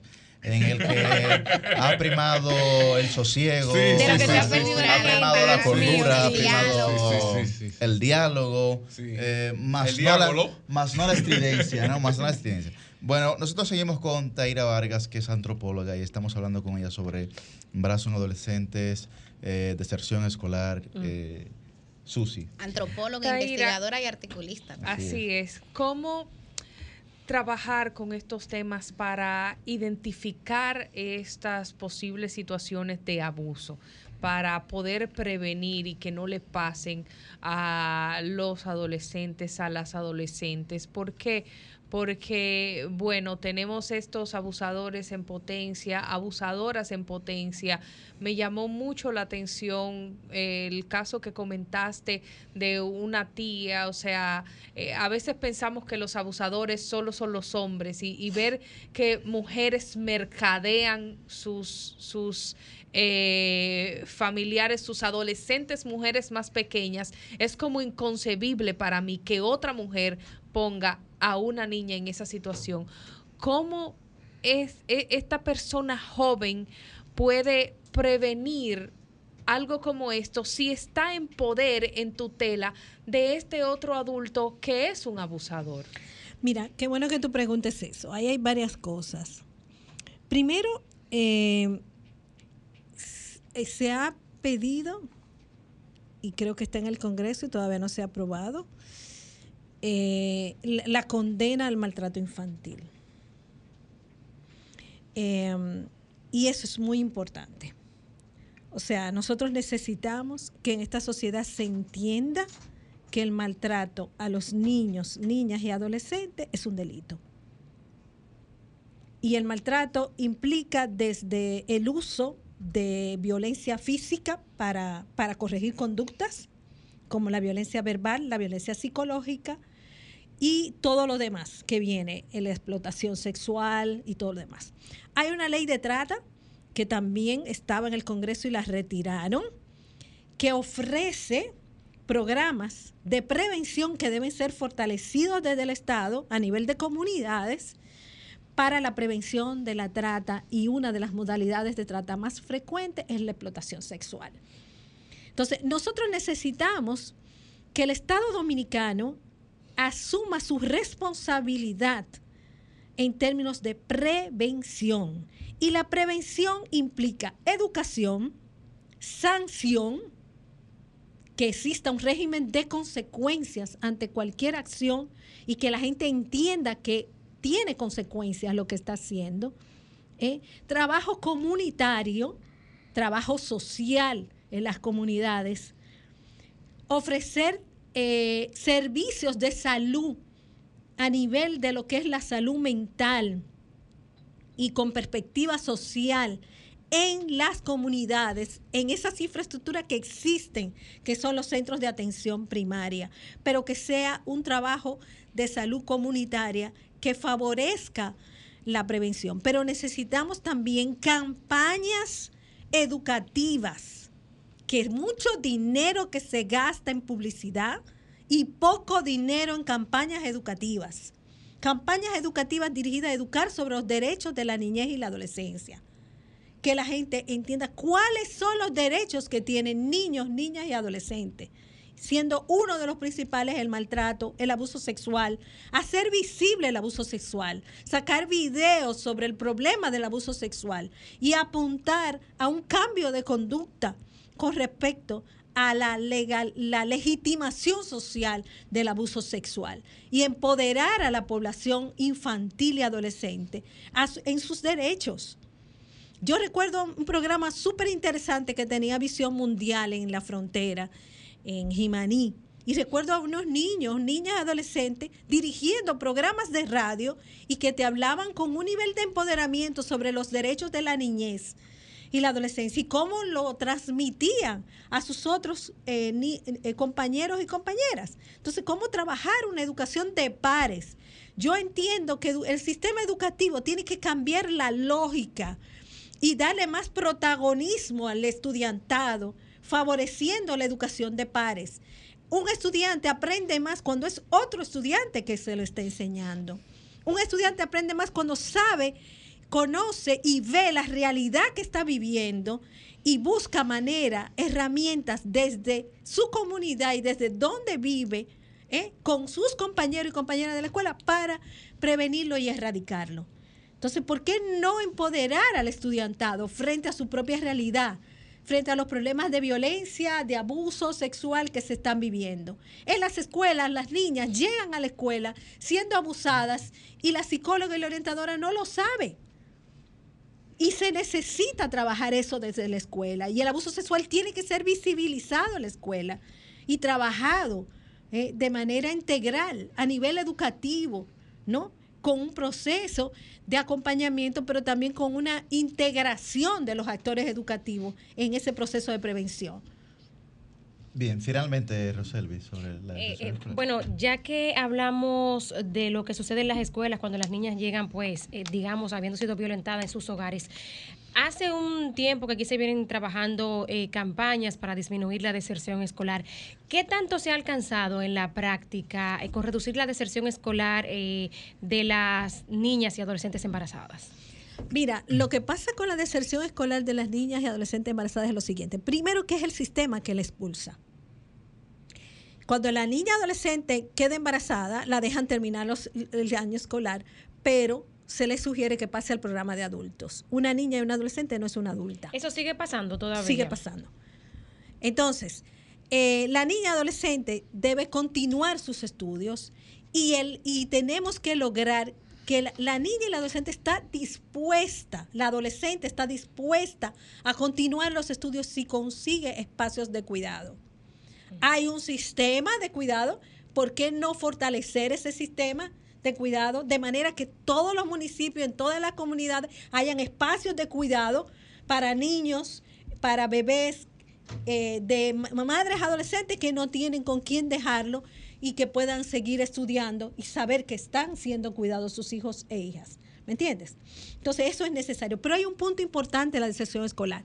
Quien más deserta no es la adolescente, es el adolescente. Vaya. O sea, es la población masculina la que más deserta. Ahí Ay, están las estadísticas, las pueden sí. ver en la Oficina Nacional de Estadística, en los boletines. Y esa Pero relacionado con el embarazo de sus pares. no necesariamente Ah, ok. es embarazo de pares, tiene que ver con tema económico, Tiene que trabajar. que tienen que trabajar. El trabajo infantil es uno de los factores que provoca la deserción, sobre Bien. todo de la población masculina, y tiene que ver también con el tema de montones de situaciones de riesgo donde la población masculina es la más vulnerable. Bien. Bueno, muchísimas gracias a Taira Vargas, antropóloga, investigadora, articulista, que ha estado conversando con nosotros el día de hoy sobre temas que son una realidad en la sociedad dominicana y que, como bien es- hemos señalado nosotros, porque ignoremos esos temas no quiere decir que se vayan a solucionar o que no permanezcan eh, en la cotidianidad de nuestra sociedad. Que la, Muchísimas que la lean en el periódico hoy en acento, donde ella publica de manera frecuente sobre estos temas. Perfecto. Bueno, pues muchísimas gracias a Pues, ustedes. Puedo robarles cinco segundos para felicitar a una periodista muy especial que cumple años en el día de hoy, Edith Argentina Febles. Ah, Edith Febles está de cumpleaños, mujer que yo admiro y respeto muchísimo. Felicidades del equipo de Sol de los Sábados, Edith. ¿Tiene pregunta? Don Cristian. A mí se me olvidó todo. Cambio fuera. El sol de los